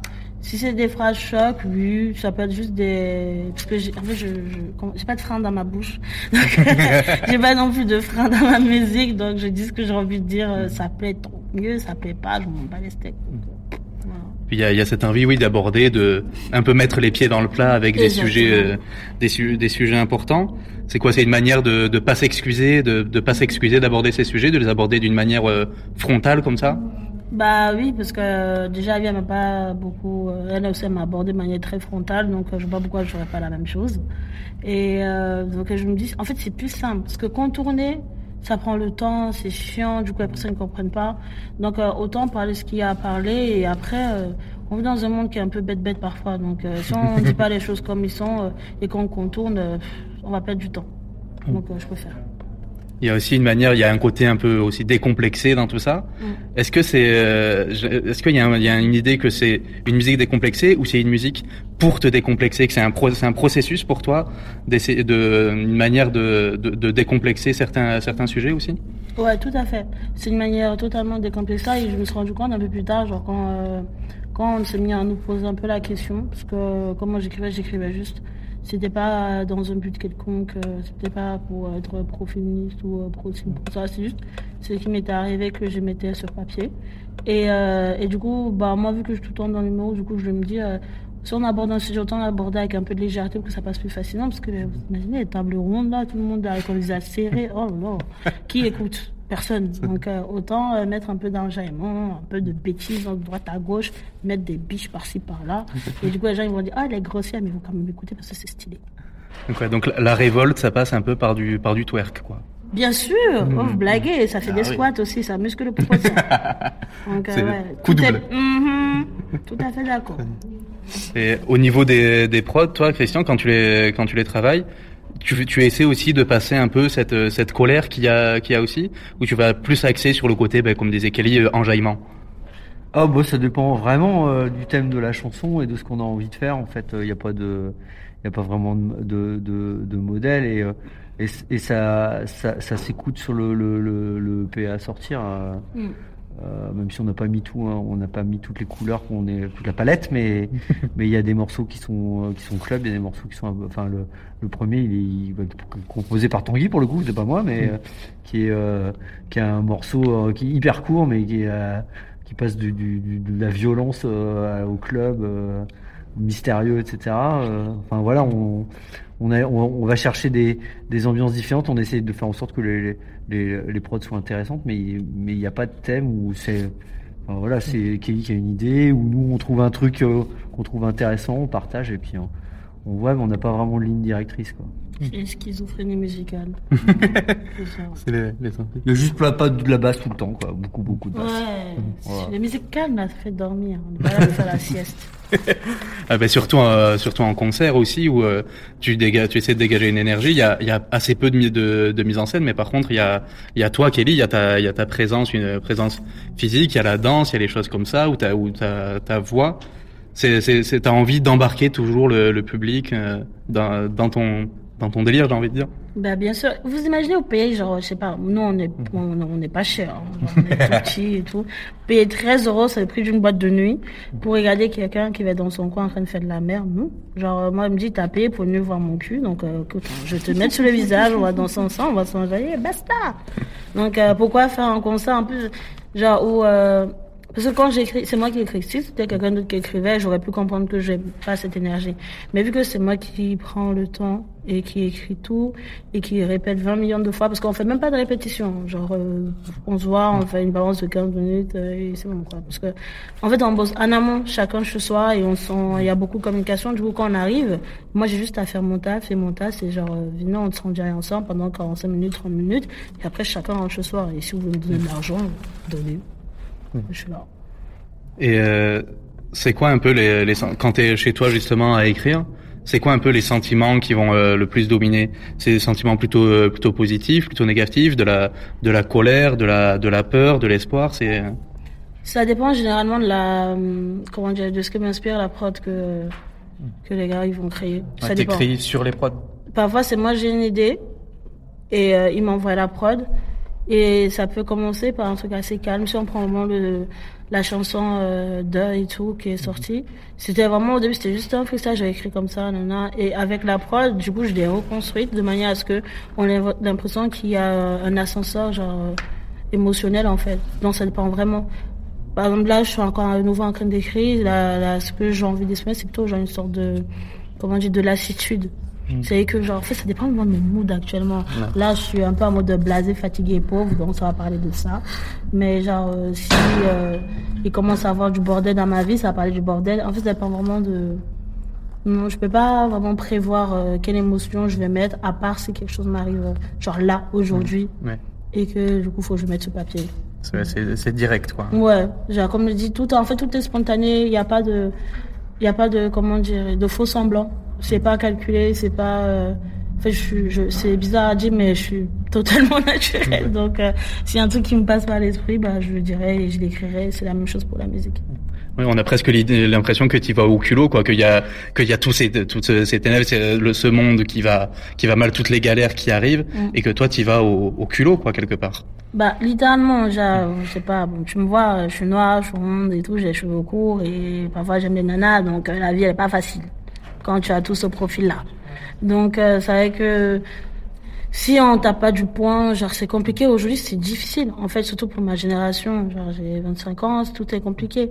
Travailler, euh, avoir un appartement, avoir ceci. Si on ne va pas à l'affront, euh, c'est, dur, en fait. Donc, euh, moi, je, je, en fait, je me suis construite une sorte de carapace, une sorte d'armure euh, pour que, genre, quand j'arrive dehors, là, que je sois capable de pouvoir surmonter ce qui s'y passe parce que la vie, elle fait pas de cadeaux et j'ai pas non plus envie de lui faire non plus de cadeaux. Donc, euh, c'est pour ça que quand je suis sur scène, c'est tout ça, toutes ces frustrations, toute cette euh, colère, tiens, je la déverse dessus et à chaque fois quand je descends de la scène, j'ai l'impression que je suis vidée, littéralement, vidée de, de, de tout. Et parce que j'expulse tout, en fait, sur scène. Et ça me fait tellement plaisir de voir qu'il y a des gens qui crient et qui ressentent exactement la même chose. Et c'est encore mieux. Parce qu'on dit, on n'est pas tout seul dans, de vivre cette galère. Et euh, quand tu dis que tu es euh, vidé, c'est quelque chose de positif pour toi? Euh, littéralement, c'est comme si tu sors du psy, jusque moi on m'a payé pour être là. Euh, moi je suis pas payé. euh, je suis logé, nourri, en faisant ça j'ai l'alcool gratos. donc, euh, euh, euh, il faut dire la vérité. ok, vous avez coupé ça. hein. Avez parlé à Ponto. Et, Mais, euh, mais sinon, ouais, c'est ça, littéralement, c'est juste, c'est, c'est totalement possible. Juste qu'on est, je sors, j'ai dit ce qu'elle a dit, je me sens vidée, j'ai j'ai juste envie de, genre, je fais bien, quoi. C'est ça. Et euh, Christian, tu disais qu'il y a que toute la palette n'est pas explorée sur cette EP, cette EP qui est le deuxième. Ça veut dire que la prochaine étape c'est c'est l'album? Euh, ouais, on commence à y réfléchir, mais c'est un, un album, c'est un, gros- c'est un, c'est un grand projet. Et là, euh, aujourd'hui, on a, on a une moitié de démo, quoi. Mais voilà, et c'est, il faut qu'on, faut qu'on réfléchisse, il faut qu'on écrive, faut qu'on travaille. Mais ça va, ça va prendre du temps. Mm. Parce que, euh, ouais, non, non, ça va prendre du temps. Mais oui, il y a des, il y a des, il y a possiblement un peu du R&B, de la drum and bass, euh, de la techno. On va essayer de, de la ghetto tech. On va essayer, on va essayer des trucs. Il y a des trucs à, à moyen terme qui sont euh, qui sont prévus. Donc là, l'album ça a l'air d'être plutôt du long terme. À plus à moyen terme, il y a. Euh, Non, pour l'instant. Alors, euh, bah, il y a des, il y a des, il y a, il y a des projets de featuring, peut-être euh, un, un single, mais euh, là, pour l'instant, il y a rien de concret, donc euh, je peux pas vraiment en parler, quoi. Mais on va déjà bien fa- faire une, une belle sortie d'EP. Il y a un clip là qui est sorti, allez le, allez le voir, il s'appelle De DUH. Euh, Uzi Freya De, vous allez tomber dessus. Merci pour les streams. sex every night and day. I pull up on the gang, nigga wanna act bang. I turn like room, no split on my face. Baby, if I should gotta speed. I'm not, I'm so chicken. Now we doing soul Sutra. Oh shit, goddamn. Like a porno, bitch, I'm on inferno. I set it on fire, bitch, I'm number uno. Baby, baby, I ain't number zero. I got a point. If you lose it, you zero. If you want me, give me that nine zero. Okay, okay, I gotta be your ego. Bitch, be scared, that's for the man. That drop it on my neck like a Superman. It's not my fault, it the pussy good like Eminem. Oh shit, what say that I'm thicker than. Oh shit, what say that I'm thicker than. Oh shit, what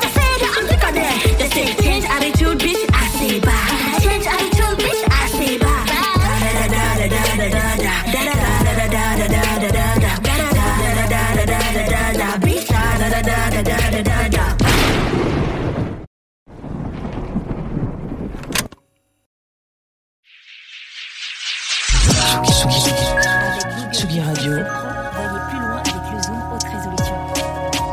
Sur la route des festivals. Avec Antoine Gaillanou.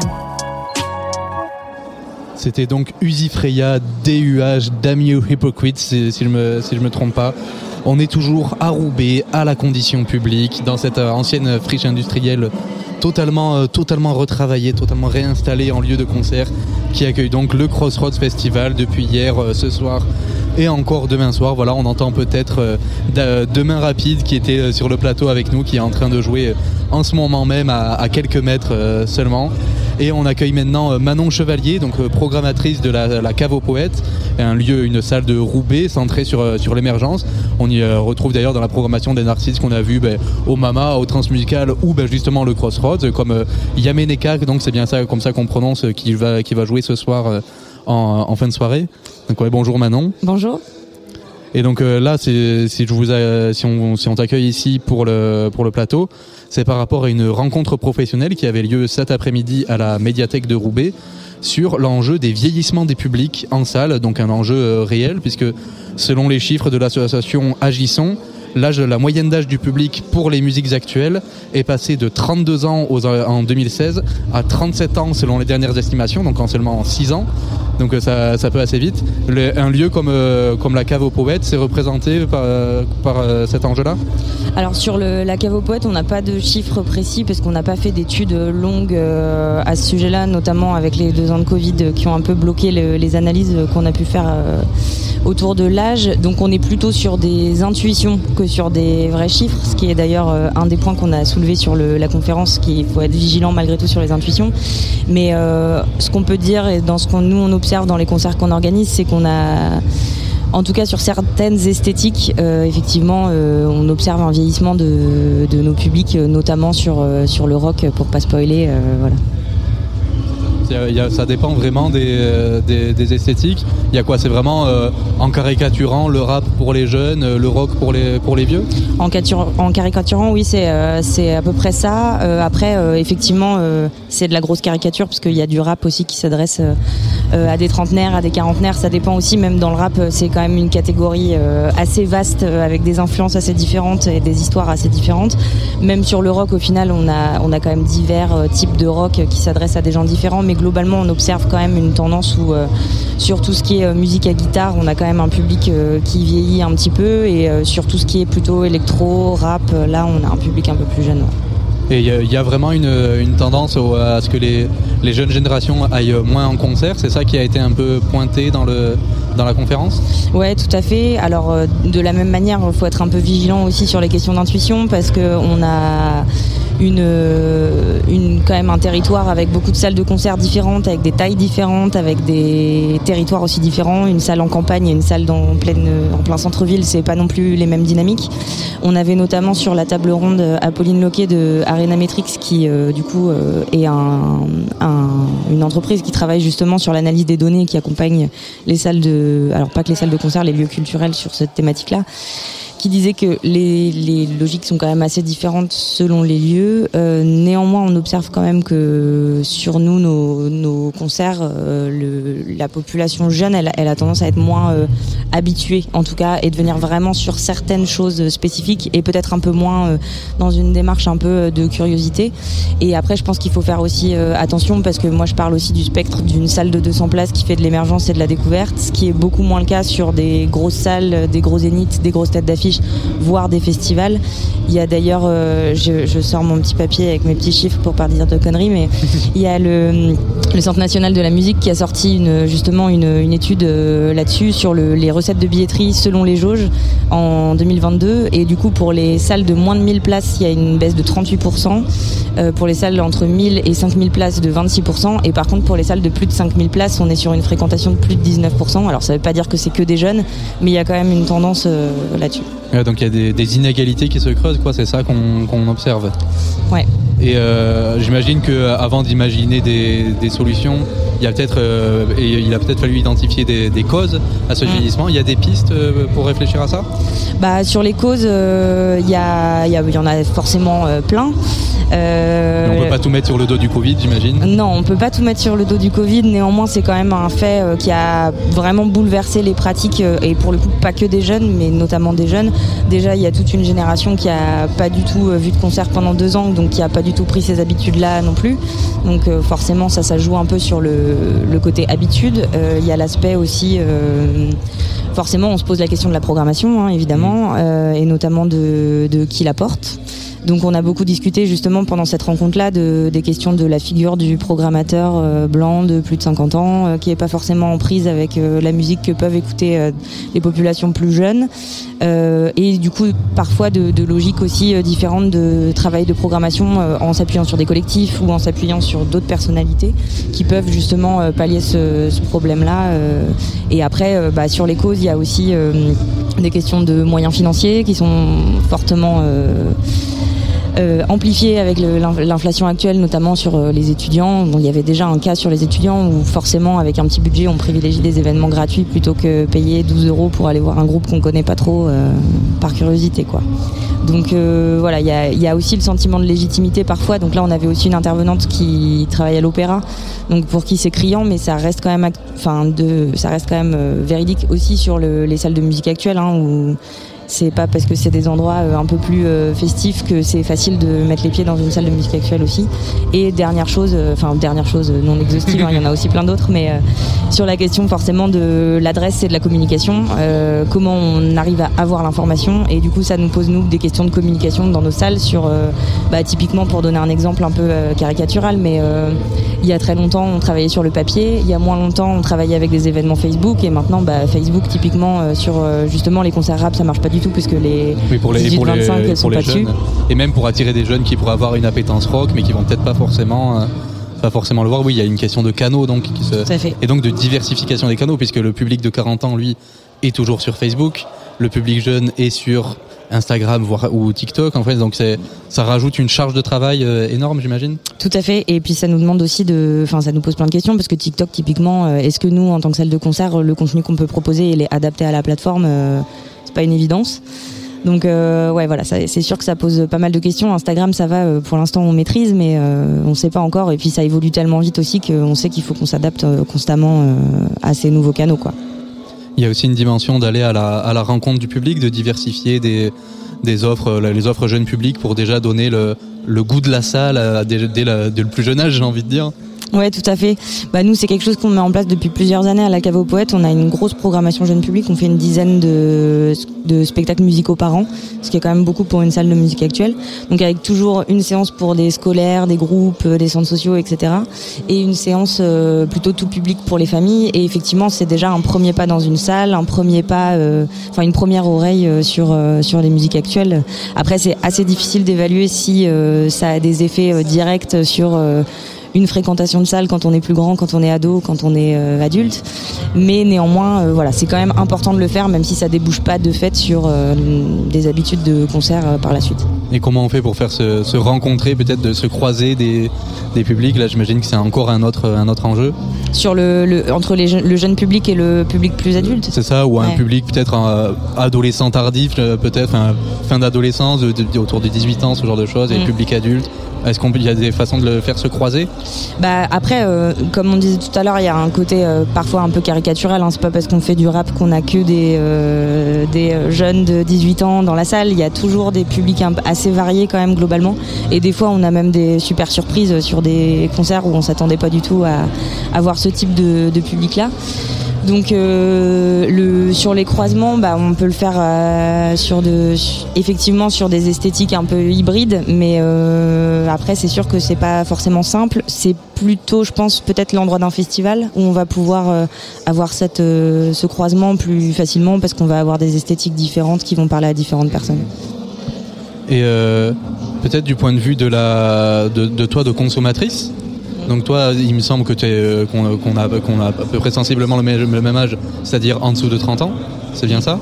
Tout à fait. Et euh, donc, euh, est-ce que d'un point de vue de consommatrice, des fois, tu as déjà senti des. Tu, tu parlais des, trucs, de, des, enjeux de légitimité, de choses comme ça. Tu as déjà senti des, freins Ou euh, alors, tu peut-être pas représentatrice parce que toi, tu as un, goût pour la, pour la culture, pour la- pour l'émergence. Est-ce que parmi tes proches, parmi tes amis de, cet âge, tu as pu le constater aussi pour un peu bah, étayer les intuitions? Mm. Euh, bah oui, j'ai eu plusieurs. Enfin, je vais voir beaucoup de concerts forcément, donc euh, j'observe aussi beaucoup le public quand je vais voir des concerts forcément. Euh, sur le public euh, rock, euh, j'ai, remarqué un espèce de glissement où quand moi j'allais voir des concerts plutôt rock, parce que je viens aussi un peu de, cet univers rock indé quand j'étais plus jeune, c'était les concerts où il y avait une ambiance de dingue, où ça dansait, où ça sautait dans tous les sens. Maintenant, je vais voir un concert de rock, clairement, je suis debout, les bras croisés, et tout le monde dans la salle est exactement comme moi. Alors qu'à l'inverse, je vais voir un concert de rap et là, ça saute dans tous les sens. C'est vraiment la meilleure ambiance qu'on puisse trouver. Et enfin, après, évidemment, pareil, je caricature, mais c'est des tendances que je peux observer aussi. Et par contre, je, je- ça m'est aussi déjà arrivé d'être à un concert de rap euh, plutôt au fond de la salle et puis qu'il y ait une dame qui vient de me voir et qui me dise Ah, vous aussi, vous êtes les parents Et là, on se sent hyper vieux. Je suis là, euh, j'ai 26 ans, merci beaucoup. Donc, bon. Et euh, peut-être euh, peut-être dernière question euh, sur le sur le voilà on- sur le sur le numérique on voit se développer euh, les offres voilà on parle de métavers de choses comme ça est-ce que c'est vraiment euh, vraiment une solution pour euh, pour toucher des- des- d'autres publics ou pas Bah nous c'est quelque chose qu'on vit pas vraiment au quotidien. C'est plutôt des articles que je lis dans des magazines euh, en ayant à la fois un peu des sueurs froides et aussi euh, beaucoup de curiosité parce que forcément ça c'est hyper intrigant tout ce qui peut se passer. Mais nous en tout cas à notre échelle pour l'instant on le ressent pas trop. euh, mais effectivement ça nous pose vachement de questions. Même on accompagne pas mal d'artistes qui commencent à nous poser des questions sur les NFT. Enfin il y a, vraiment plein de, questions qui se posent. Après nous à notre échelle c'est pas euh, c'est pas encore un, un vrai enjeu où on a une sensation qu'il y a une vraie euh, concurrence. On n'a pas l'impression que ça prend la place des salles de concert, en tout cas pour l'instant, et j'espère que ça restera comme ça. Ok, ben merci beaucoup euh, Manon Chevalier d'être euh, vous. d'être venu répondre à nos questions. Alors on va tout de suite écouter un groupe euh, a qu'on a pas mal apprécié hier, hier soir. C'était Ada Oda, euh, post-punk et pop italienne. On écoute tout de suite Un amore debole, un accent euh,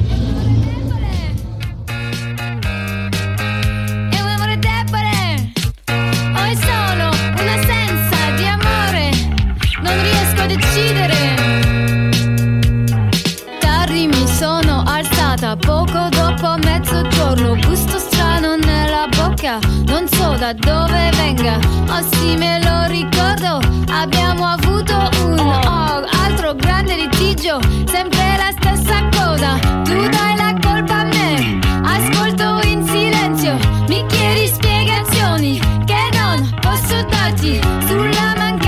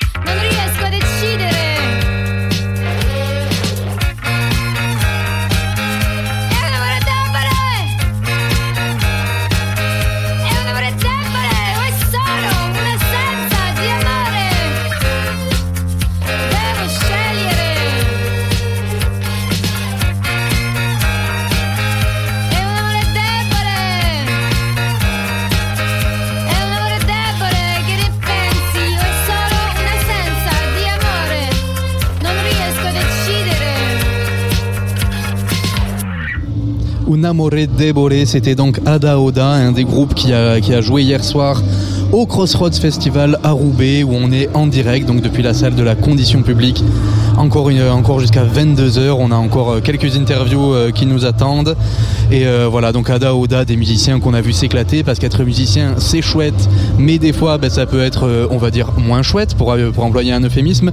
L'enjeu de la, santé, particulièrement de la santé mentale des musiciens, c'est un sujet qui a enfin été posé dans le débat public ces dernières années, notamment avec les efforts du collectif Cura qui a permis de fournir des données chiffrées, aussi avec les, mo- les mobilisations d'autres acteurs des musiques actuelles, comme Vincent Risbourg et Antoine Cordier qu'on va écouter. Donc le premier est chargé d'accompagnement à la Lune des Pirates, la salle de concert euh, à Amiens.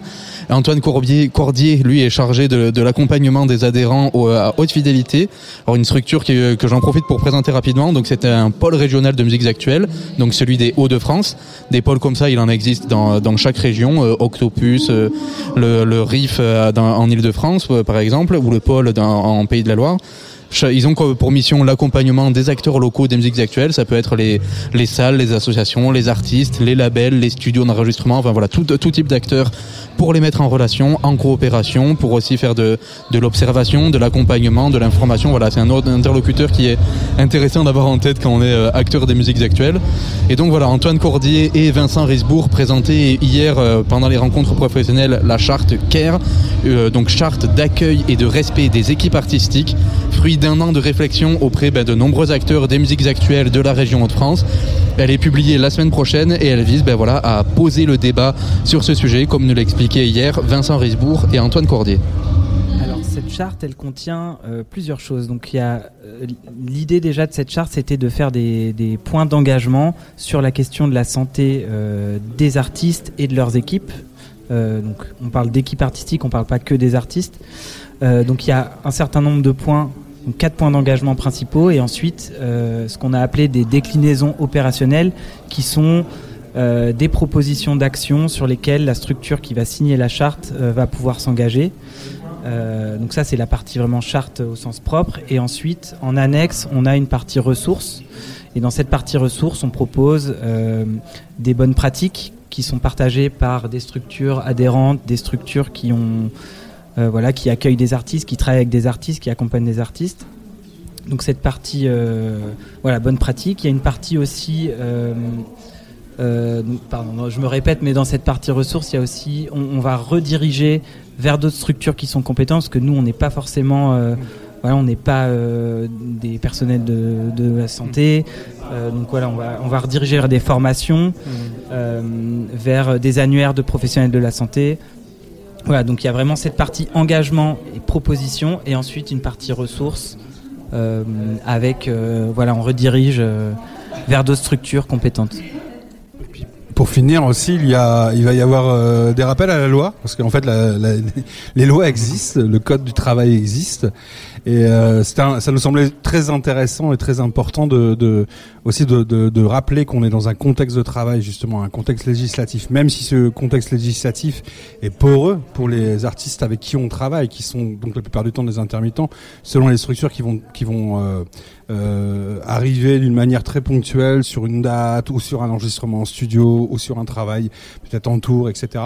Donc ça nous semblait aussi important de rappeler justement ce contexte législatif qui existe. Euh, et si on le rappelle, c'est aussi pour se dire que justement il est poreux, justement il est perméable pour euh, cette particularité qu'on a de travailler avec des artistes sous le régime de l'intermittence. Et on aimerait à terme, après bien bien plus tard, après ce travail de cette charte, euh, bah, justement être en mesure de peut-être resserrer le maillage législatif euh, de de tout ceci, quoi, en fait. Donc là, ça s'adresse, ça, ça, ça vise à la défense des artistes, des équipes artistiques. Ça s'adresse à qui? Aux salles, aux organisateurs de spectacles ou c'est plus large que ça? Alors, euh, ça a été une grande question euh, qu'on s'est posée euh, quand on a rédigé la charte. Euh, L'idée, c'est de prendre en compte toutes les structures qui sont en situation d'accueillir des artistes, mais aussi de travailler avec des artistes. Donc, en premier lieu, on pense euh, aux salles de concert, on pense aux studios, mais aussi euh, aux boîtes de production, aux tourneurs qui font, qui travaillent avec des artistes, qui qui organisent des tournées. Et c'était un des gros enjeux qu'on avait justement de sortir du prisme uniquement de la diffusion des artistes, donc de sortir du prisme euh, salle, festival, et de prendre euh, en compte, disons, euh, tous les échelons de l'écosystème des musiques actuelles qui entourent l'artiste. Et euh, concrètement, dans la, dans la mise en œuvre, ça va être quoi? Ça va être donc de faire signer cette charte à ces acteurs-là que, vous venez de, que tu viens de décrire? Oui. Hmm. Alors, du, du coup, on, a, on, on nous a posé d'ailleurs la question euh, euh, sur la rencontre quand on l'a présentée. Nous, euh, on n'a pas de moyens de, de punition ou de coercitif, en tout cas pour faire appliquer la charte. Les structures qui vont signer, c'est selon leur bon vouloir, selon leur volonté. Et en fait, la charte, elle va permettre de, de placer un curseur sur des thématiques, sur des sujets qu'on a pointés du doigt, sur lesquels on s'est euh, voilà, on s'est entretenu, on a échangé mais on- nous, on va pas aller vérifier derrière si euh, les structures euh, euh, vont appliquer mot pour mot les fameuses déclinaisons qu'on propose. Mais en tout cas, les grandes thématiques, elles sont pointées du doigt et ensuite, ça invite les structures à se poser la question en interne et ça invite aussi à l'autodiagnostic euh, sur euh, voilà comment je me positionne sur la question de la santé mentale des artistes, comment je me positionne sur mon accueil, sur euh, la consommation d'alcool, etc., etc. Oui, c'est une, une ressource, quoi, comme tu disais. Ouais. Exactement, c'est un outil de ressources, un outil de sensibilisation. Et c'est un outil de réflexion aussi, pour le coup. Pour, les- pour ceux qui sont Bah, de l'autre côté. voilà, comme le disait Antoine, en fait, euh, cette charte, elle a aucune valeur, euh, enfin, tu vois, juridique, euh, législatif euh, sur ça. C'est-à-dire que cette charte, on, on la signe, mais elle sert surtout à la suite, bah, justement, de, se dire, mais voilà, comment on accueille nos artistes. Qu'est-ce qu'on leur propose Quels sont les points de santé qu'on pourrait améliorer Quels sont les points d'accueil qu'on pourrait améliorer Comment on peut, on peut faire en, mieux pour travailler ensemble. Il y a aussi cette idée aussi de partage entre les structures qui sont signataires, c'est-à-dire partage d'expérience. Comment vous vous faites chez vous, alors que nous on est dans une autre réalité parce qu'on est une plus petite salle, on a une plus petite loge. Enfin, voilà, il y a des tas de questions qui sont euh, qui sont inhérentes à tout ceci. Et c'est ça en fait. euh, Antoine l'a très bien dit, c'est-à-dire que ça reste un outil de réflexion. Comment on commence à réfléchir euh, à, à ce sujet-là? Après, j'ai envie de dire que cette charte si les structures veulent euh, l'incorporer à leur règlement intérieur, là par contre, c'est aussi une autre démarche. Et pour continuer en fait sur cette charte-là, euh, la charte CARE, euh, quel beau nom pour une charte sur l'accueil et le respect des, équipes artistiques, c'est aussi plus tard, dans quelques temps, là, ça va être notre second temps de travail sur le groupe de travail santé avec haute fidélité c'est euh, d'initier un contenu de formation autour de ce sujet-là.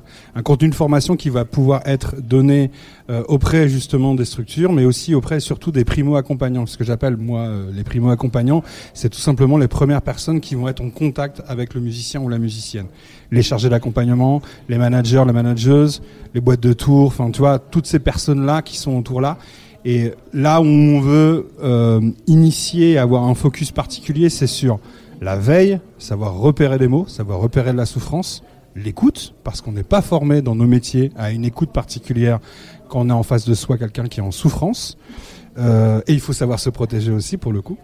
Et la ressource, c'est-à-dire que comme le disait tout à l'heure Antoine, on n'est pas dans des métiers de, euh, de, de médecins, de, de kinés, etc. C'est pas nos, c'est pas nos métiers. Par contre, on devrait être en capacité de pouvoir orienter lorsqu'on a des demandes sur des praticiens, sur des thérapeutes qui sont spécialistes de ces sujets-là, en accord bien sûr avec le musicien ou la musicienne qui le souhaite, qui le demande.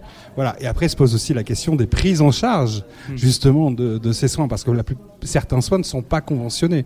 Je pense euh, sur des soins de de, euh, de, de, de psychologues De ou de oui. Voilà, exactement quoi. Donc c'est aussi des questions qu'on est en train de se poser avec audi- audience, audience qui est la, la, la, mutuelle donc des, artistes musiciens sur le régime de l'intermittence, enfin pas que d'ailleurs, il y a audiovisuel, etc. Et voilà, tu vois, c'est vraiment des choses comme ça qu'on est en train d'avancer. Et euh, au niveau de la construction de cette charte, on voit là ce, ce qui ressort bien de ce qu'on est en train de dire, c'est la transversalité de cette problématique de la, du, du soin des, de la santé des artistes qui touche ben, l'industrie au, au global. Pour la réflexion, avec quels interlocuteurs vous êtes, euh, vous êtes allés? Oui, je voudrais préciser du coup, on a dès le début de la charte, ce qui nous semblait hyper important, c'était de parler euh, avec les artistes. Et en fait, dans le groupe de travail, on a intégré dès le début des artistes qui étaient aussi euh, sensibilisés sur la question, parce qu'on parle beaucoup de structures, d'écosystèmes, de filières, mais il y a aussi les artistes, et c'est pour euh, et c'est pour ça que cette charte a été faite. Donc autour de la table, euh, donc on avait des primo accompagnants, comme tu comme tu l'as dit, des chargés d'accompagnement, donc plutôt euh, de, des salles de concert. On a eu euh, quelques structures de production, donc des, des- tourneurs, euh, qu'on a eu au début un peu de mal à mobiliser, mais du coup on les a mobilisés sur des plutôt des interventions ponctuelles ou avoir leur retour sur ce qu'ils pensaient d'une première ébauche de la charte. Enfin voilà, il y a eu beaucoup de retouches d'aller-retour. On a aussi autour de, de ce groupe de travail des écoles de musique, des lieux de formation. Voilà, des artistes euh, chargés d'accompagnement, des directions de structures. euh. Ce qui nous semblait important, c'est qu'arriver un moment, c'est de mettre toutes les personnes qui sont dans ce business-là autour de la table sur ce sujet-là. Parce que tout le monde n'a pas le même objectif, en fait. Et il y a des objectifs de business, tu vois, justement. Et c'est ça, il faut concilier. euh, Exactement. Et euh, ça nous semblait important justement de, tu vois, de- d'avoir un maximum de personnes de ce qu'on appelle la filière musique actuelle, tu vois. C'est-à-dire, euh, bah, voilà, tout ce que Antoine vient de dire euh, sur ce sujet-là. On n'a pas nécessairement réussi tout le temps à avoir des, des gens présents, tu vois, parce que parfois c'est, il y a des questions de temporalité, sortie de crise Covid. Enfin, tu vois, t'imagines bien le, tout le pataquès que ça donnait derrière, quoi. Mais l'idée, c'est par contre, c'est qu'on a eu toujours des retours, très ponctuels et que cette charte qu'on a, la, première version qu'on a envoyée à les tourneurs, je pense à, à Gauche de la Lune pour ne pas les citer, je pense à euh, d'autres salles, et, les retours qu'on a eu et notamment durant le Mama euh, Festival, donc qui a eu lieu à Paris il y a peu de temps, ont été des retours, mais vraiment dire, mais il était temps enfin euh, que qu'on rentre dans la mobilisation vraiment autour de de, de ce sujet-là. Et je rebondis sur ce que tu dis. euh, ce qui était important, c'était d'avoir une complémentarité dans les profils de structures qui étaient représentés, parce que le point de vue d'une salle va pas être forcément le même point de vue qu'un tourneur. Et du coup, c'est là où euh, bah, on pensait avoir, euh, par exemple, à un moment une première ébauche de la charte sur des points très précis. On était content d'avoir ce, truc-là. Et en fait, quand on questionne une structure qui est qui est tourneur ou quoi, qui vit d'autres réalités que ce que peut vivre une salle, qui me dit ah ouais mais attention là, c'est un idéal, c'est très bien euh, dans l'idée, mais après euh, comment on l'applique euh, clairement. Et du coup il a fallu remodeler à chaque fois, parfois à la virgule près, parfois à la voilà la tournure près, au mot près. Donc ouais c'était vraiment un gros gros enjeu d'avoir une représentativité de, des différentes structures qui entourent l'activité artistique. Et, et au niveau de la portée de la charte, parce que donc toi Vincent, tu es dans une salle à Amiens, toi Antoine, tu gères un pôle régional sur les Hauts-de-France. Il y, a une, dimension plutôt régionale ou vous, avez envie d'apporter une dimension nationale à, cette charte? Alors, dans un premier temps, l'idée c'était de concentrer le travail à une échelle euh, régionale. Euh, mais l'idée c'est quand même de diffuser ensuite plus largement euh, la charte. Mais voilà, on avait en tête, alors et même on parle d'échelle territoriale, mais on peut même parler d'échelle de, de discipline artistique. Euh, je pense que dans les tournures qu'on a choisies, on se projetait aussi euh, euh, le fait que cette charte, elle peut s'adresser à d'autres secteurs culturels, au spectacle vivant, au théâtre. Mais donc voilà, l'idée dans un premier temps, c'était quand même de se, de rester focus sur cet aspect régional avec les gens qui sont motivés pour participer, et ensuite on verra comment faire vivre cette charte et comment la diffuser plus largement. Et donc ça sera l'objectif prochain de communiquer largement là-dessus et de fédérer d'autres acteurs qui sont intéressés par cette thématique. Et d'ailleurs, on a déjà eu des retours. euh, voilà, je pense à des structures à, Nantes, à Paris. Enfin, voilà, on. Donc voilà, l'idée c'est quand même que cette charte et ce projet euh, euh, aient de l'écho et résonnent euh, euh, dans un second temps euh, à un niveau euh, plus national. Et euh, dans la réflexion, il y avait aussi le, le collectif Cura qui était euh, qui était impliqué. Donc Cura, c'est un collectif qui mêle euh, donc Cura, c'est un collectif qui mêle journalistes, artistes euh, et membres de, de l'industrie musicale. Ça a permis aussi d'apporter cet éclairage national, vu que c'est un collectif euh, qui se veut à l'échelle nationale. Si je me permets, en fait, euh, lorsque nous on a commencé et à la Lune des Pirates et en région à avoir des réflexions à se dire comment on pourrait travailler autour de ce sujet-là. Moi, en ce qui me concerne, j'ai cherché des chiffres et les chiffres ne sont arrivés que grâce, et heureusement, qu'ils sont arrivés à Cura avec leur première enquête et leur deuxième enquête qui viennent juste de restituer d'ailleurs. Euh, euh, Ça, la première, euh, c'était 2020. C'était 2020, ouais. c'est- c'est- Et c'est la ça, deuxième et qui la vient de deuxième en sortir, deux- ouais. qui vient de sortir en 2022. Et c'est vrai qu'on s'est appuyé vraiment sur euh, euh, déjà leur expertise de musiciens et de musiciennes, c'est-à-dire que Cura à la base c'est- une émanation qui est issue de la gamme, la guilde des artistes musiciens justement. Donc c'est travailler pour les musiciens et les musiciennes, à les défendre. Et, euh, et, euh, et voilà. Et, après de se rapprocher de, de personnes comme Julien Jobert, comme Robin Hunker, comme Sandrine Bilecci ou Suzanne Combo. Donc les fondateurs du, du collectif. Exactement, ouais, c'est ça. Euh, et de se dire, euh, eh ben, écoutez, euh, nous très rapidement, on leur a proposé ce travail-là. Euh, eux, ils nous ont dit, on vous soutient. euh, et on, vraiment, je, les- je les remercie pour d'ailleurs leur engagement hein, sur sur ce sujet-là.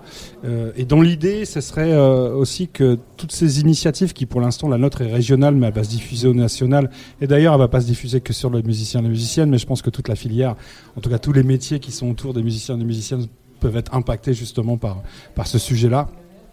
Euh, bah, c'est de trouver peut-être un moment, euh, une, peut-être une tête de réseau, c'est-à-dire, tu vois, euh, un organisme national qui, qui, qui puisse permettre justement de, de, de soutenir toutes ces activités-là. On pense au CNM, par exemple. On pense peut-être à d'autres réseaux comme la Fédé Lima. Euh, Mais ouais, faire de la mise en relation, quoi. C'est oui, ça le- c'est l'enjeu. ça, hein. mais en fait, enfin vraiment, il faut qu'on vraiment on ait une ressource nationale là-dessus, quoi. Et euh, donc ouais, donc en fait oui, le sujet il est euh, doublement, peut-être même triplement transversal sur la santé des musiciens, c'est-à-dire tant matériel que psychologique. Et, et on sait, voilà, ce que Cura montre bien, c'est que c'est lié la question des revenus, de l'accompagnement sur les subventions. C'est aussi des poids psychologiques qui sont euh, qui sont importants. C'est transversal sur l'industrie de la musique et c'est transversal, oui, sur le côté euh, national. quoi. C'est Ce ça qui qu'il faut ouais, tenir. ouais, Antoine, euh, ce qui est fou en fait, c'est que quand tu commences à faire de la musique, beaucoup de gens disent, tu vois, c'est le truc qui va te faire du bien. Tu vois, tu vas apprendre un instrument, tu vas apprendre de jouer un truc. Et c'est vrai que c'est- un catharsis euh, euh, formidable quand même pour un moment se, se- se mettre à écrire, chanter. Enfin, faut y aller quand même, quoi, tu vois. Mais à partir du moment où tu veux euh, commencer à professionnaliser, tu vois, à, être un peu plus pro sur, te- sur ton approche de ça, c'est l'un des métiers les plus durs que je connaisse, quoi. Tu vois, mais franchement, et les musiciens, les musiciennes et les entourages, ce sont des charbonneurs. Ce sont des mecs qui taffent comme des oufs, quoi, tu vois. Et parfois pour des résultats. et, pour- et- et voilà, exactement, tu vois. Et justement, cette question de précarité du, du taf, là, Julien Jobert-Schkid du collectif, du collectif Cural le dit bien. Il dit la première chose qu'on devrait faire pour pouvoir euh, permettre à un musicien, une musicienne de se sentir bien dans son métier, bah, c'est de le payer correctement, quoi. tu vois. Et sauf qu'il y a d'autres réalités où, bah, en fait, euh, ça se passe pas vraiment comme ça. Et c'est là qu'on rejoint, oui, le côté de parler avec d'autres acteurs, les réalités économiques. de- Exactement, des- c'est- venu de réflexion avec, avec des gens de, de- du CMB, euh, c'est-à-dire la médecine, euh, enfin, la médecine du travail pour les intermittents, avec le SMA aussi, le syndicat des musiques actuelles. Enfin voilà, tous ces sujets-là sont, sont, sont, sont ensemble, quoi, tu vois, et ça, et ça me semble très important d'avancer là-dessus, quoi. Tsugi Radio. Sur la route des festivals. Avec Antoine Gaillanou. Euh, Donc ouais, le, la, la charte CARE qui va être mise en ligne la semaine euh, la semaine prochaine et donc voilà tout le monde peut la signer, les musiciens y compris. Voilà, euh, prenez prenez note. Voilà, on espère que cette que cette initiative va va pouvoir euh, va pouvoir avoir des, des échos, mais voilà. Maintenant, il est temps de plonger, ben voilà, pour la toute dernière partie de mission, de plonger dans la gueule du Kraken avec les Belges de Krakenizer. Donc voilà, dans les groupes, on peut dire qu'il n'y a pas deux parcours qui se ressemblent, mais il y a une constante, c'est que c'est jamais un fleuve tranquille. Bon là, on est sur du franchement tortueux avec euh, ce trio belge électropunk très synthétique, très intense, qui, qui faisait là leur premier concert hors de, hors de Belgique, c'est bien ça? C'est bien ça. c'est bien ça. Donc, euh, donc là, je suis avec euh, donc euh, Lionel, Cyril et Anaïs qui forment euh, qui forment le trio. Et donc, si j'ai bien compris, le groupe ça s'est lancé en 2016. C'était encore un, vous étiez encore quatre membres. Il y a eu deux EP, puis il y a eu une pause en, en 2018 et un retour en, en plein confinement. Qu'est-ce qu'est-ce qui s'est passé? Voilà. Qu'est-ce qui s'est passé? Euh, Bah, il s'est il- il s'est passé que voilà, il y a eu un, moment un, un changement de, de line-up.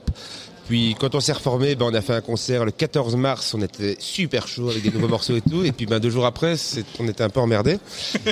Et puis ben, en fait, on s'est dit on avait du temps, on avait des morceaux enregistrés. Et donc euh, ben, j'ai fait un clip dans mon appart pendant le confinement. Puis Anaïs a suivi pour l'autre morceau qu'on avait. On a fait des clips et ça nous a un peu reboosté, remotivé. Et donc euh, On a profité de la pause en fait euh, voilà, pour réaliser ces, ces trucs-là. Heureusement, moi j'habite pas en appartement, j'ai fait un clip dans la forêt. C'était super cool.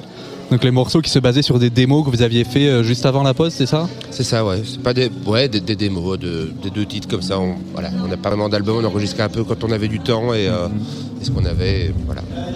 Et euh, le quatrième membre, Thomas Libert, il est encore euh, dans votre euh, dans l'entourage? J'ai cru j'ai cru comprendre qu'il vous aidait encore sur, euh, qu'il filait un coup un coup de main quoi de temps en temps? Oui, voilà, c'est ça. Il nous aide surtout euh, ben, à trouver des dates, à nous donner surtout des conseils euh, sur scène, euh, des conseils de son, etc. Et, et voilà, on peut dire qu'il est un peu le manager du groupe, on peut dire ça comme ça. Ok, ouais, donc ouais, toujours quatre d'une certaine manière. Ouais. Et j'ai l'impression qu'il y a une, qu'il y a une envie de- d'en découdre un peu avec, avec ce retour. J'ai vu, j'ai vu que vous avez participé à des, à des tremplins, qu'il y en a un autre qui arrive la semaine prochaine à, à Namur. C'est quoi les objectifs? C'est de, de tout défoncer à Dour, c'est ça hein? Ouais, c'est même pas la semaine prochaine, c'est dans deux jours. Vendredi, Ah oui, dans deux jours, oui, c'est La semaine vendredi. prochaine, on a encore une autre date euh, le vendredi suivant. Donc, euh, ouais, on est, on est bien occupé là. C'est c'est cool. Doudour, ce serait bien. Ouais. Là, c'est super chouette. euh, donc, euh, le concert qui va avoir lieu euh, à Namur, c'est pour euh, donc euh, le, le tremplin du Durby Rock Festival, un super chouette euh, festival à, à Durbuy, donc euh, qui est surtout rock, rock metal. Et voilà, on espère euh, tout déchirer comme t'as dit. Il y a une scène euh, rock metal qui est, qui est développée en, à Bruxelles, en, euh, en Belgique. Donc vous, vous jouez plutôt, j'imagine, sur, euh, sur ces scènes-là, les scènes metal, metal et punk, ce qu'on appelle musiques extrêmes. Euh, métal un peu moins, on, on se définirait un peu plus comme électropunk, parce que chez nous il y a, y a quand même du synthé, le, le- le laptop qui, voilà, qui envoie aussi du lourd à ce niveau. Quoi. Et, ouais, donc, et ces scènes-là, il y, a une- il y a une vitalité de ces scènes-là en côté, côté belge? Bah, bah, Il y, a- il y a une vitalité. Maintenant, j'ai l'impression que, comme à plein d'endroits, tous les quartiers un petit peu alternatifs où il y avait ces salles euh, plutôt punk, les squats et tout, bah, ça a tendance un peu à disparaître. Il y a des nouveaux lieux qui se créent, mais on a joué beaucoup dans le milieu squat et c'est vrai qu'il y a plein de salles qui n'existent plus maintenant.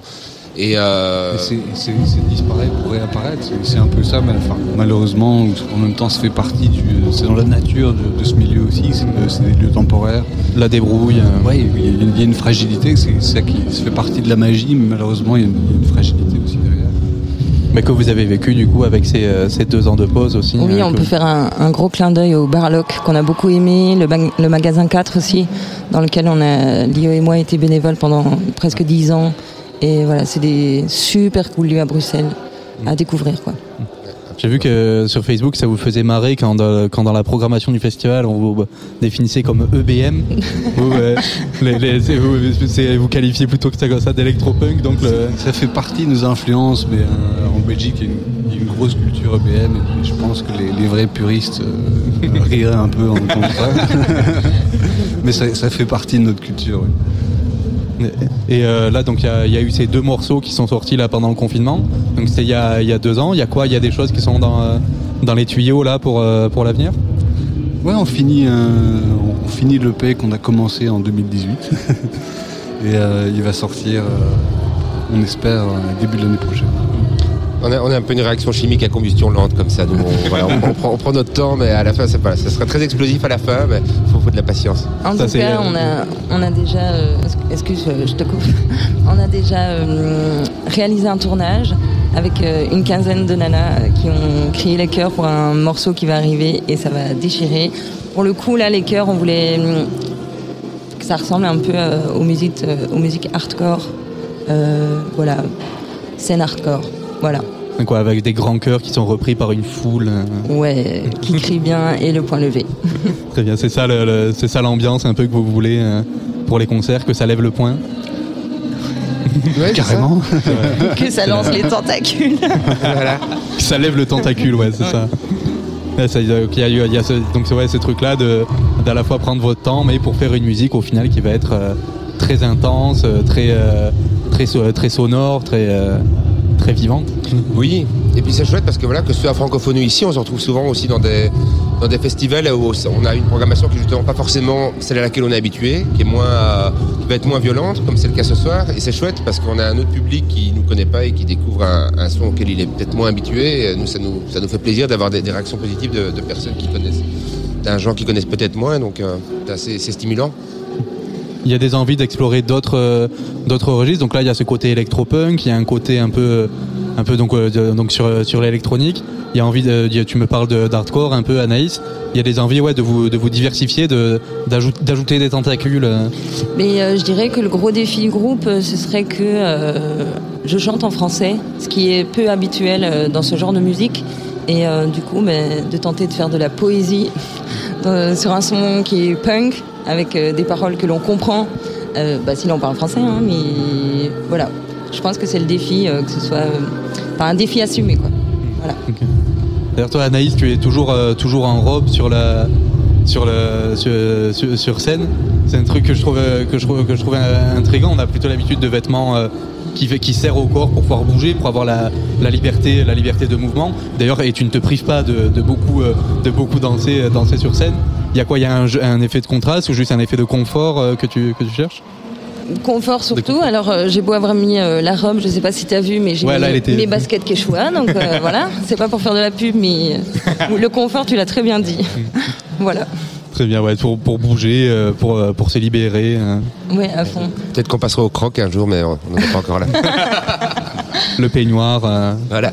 Bon, après, euh, euh, en, en dehors du groupe, en fait, euh, mon métier c'est d'être interprète danseuse. Donc euh, moi, je suis professeur de danse et je crois que ça fait partie d'un tout. C'est que sur scène, ben, il y a le chant et j'aime beaucoup danser aussi.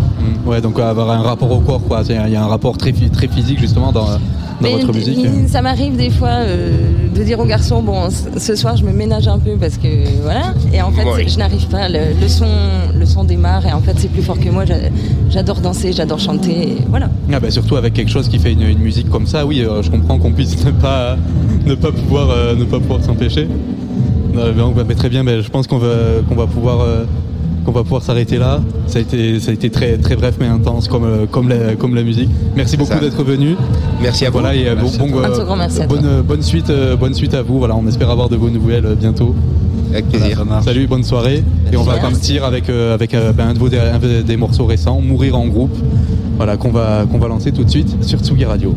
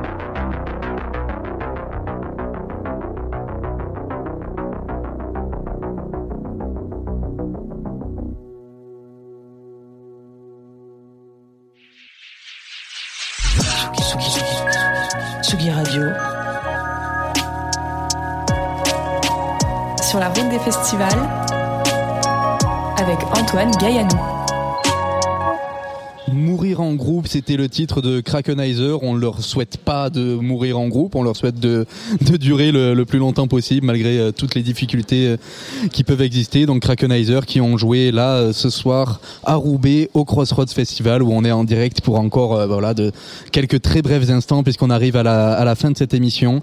Roubaix, la condition publique qui nous ont qui nous ont accueillis, très bien accueillis, il faut le dire. On a été on a été très bien reçus. On a fait d'une une, une très chouette émission. On espère que que ça vous a plu aussi. Donc une émission qui sera disponible en podcast bien sûr très rapidement sur euh, sur les plateformes, sur Ocha notamment, ce, ce genre ce genre de choses, sur Tsugi Radio. Vous pouvez suivre la- l'actualité. Vous pouvez suivre aussi Tsugi Radio demain qui fête ses 7 ans. Ça va être une beaucoup d'émissions. Ça commence dès 2h30 du matin pour ceux qui sont euh, qui sont noctambules et ça continue. Vous inquiétez pas toute la journée si vous préférez euh, dormir la nuit.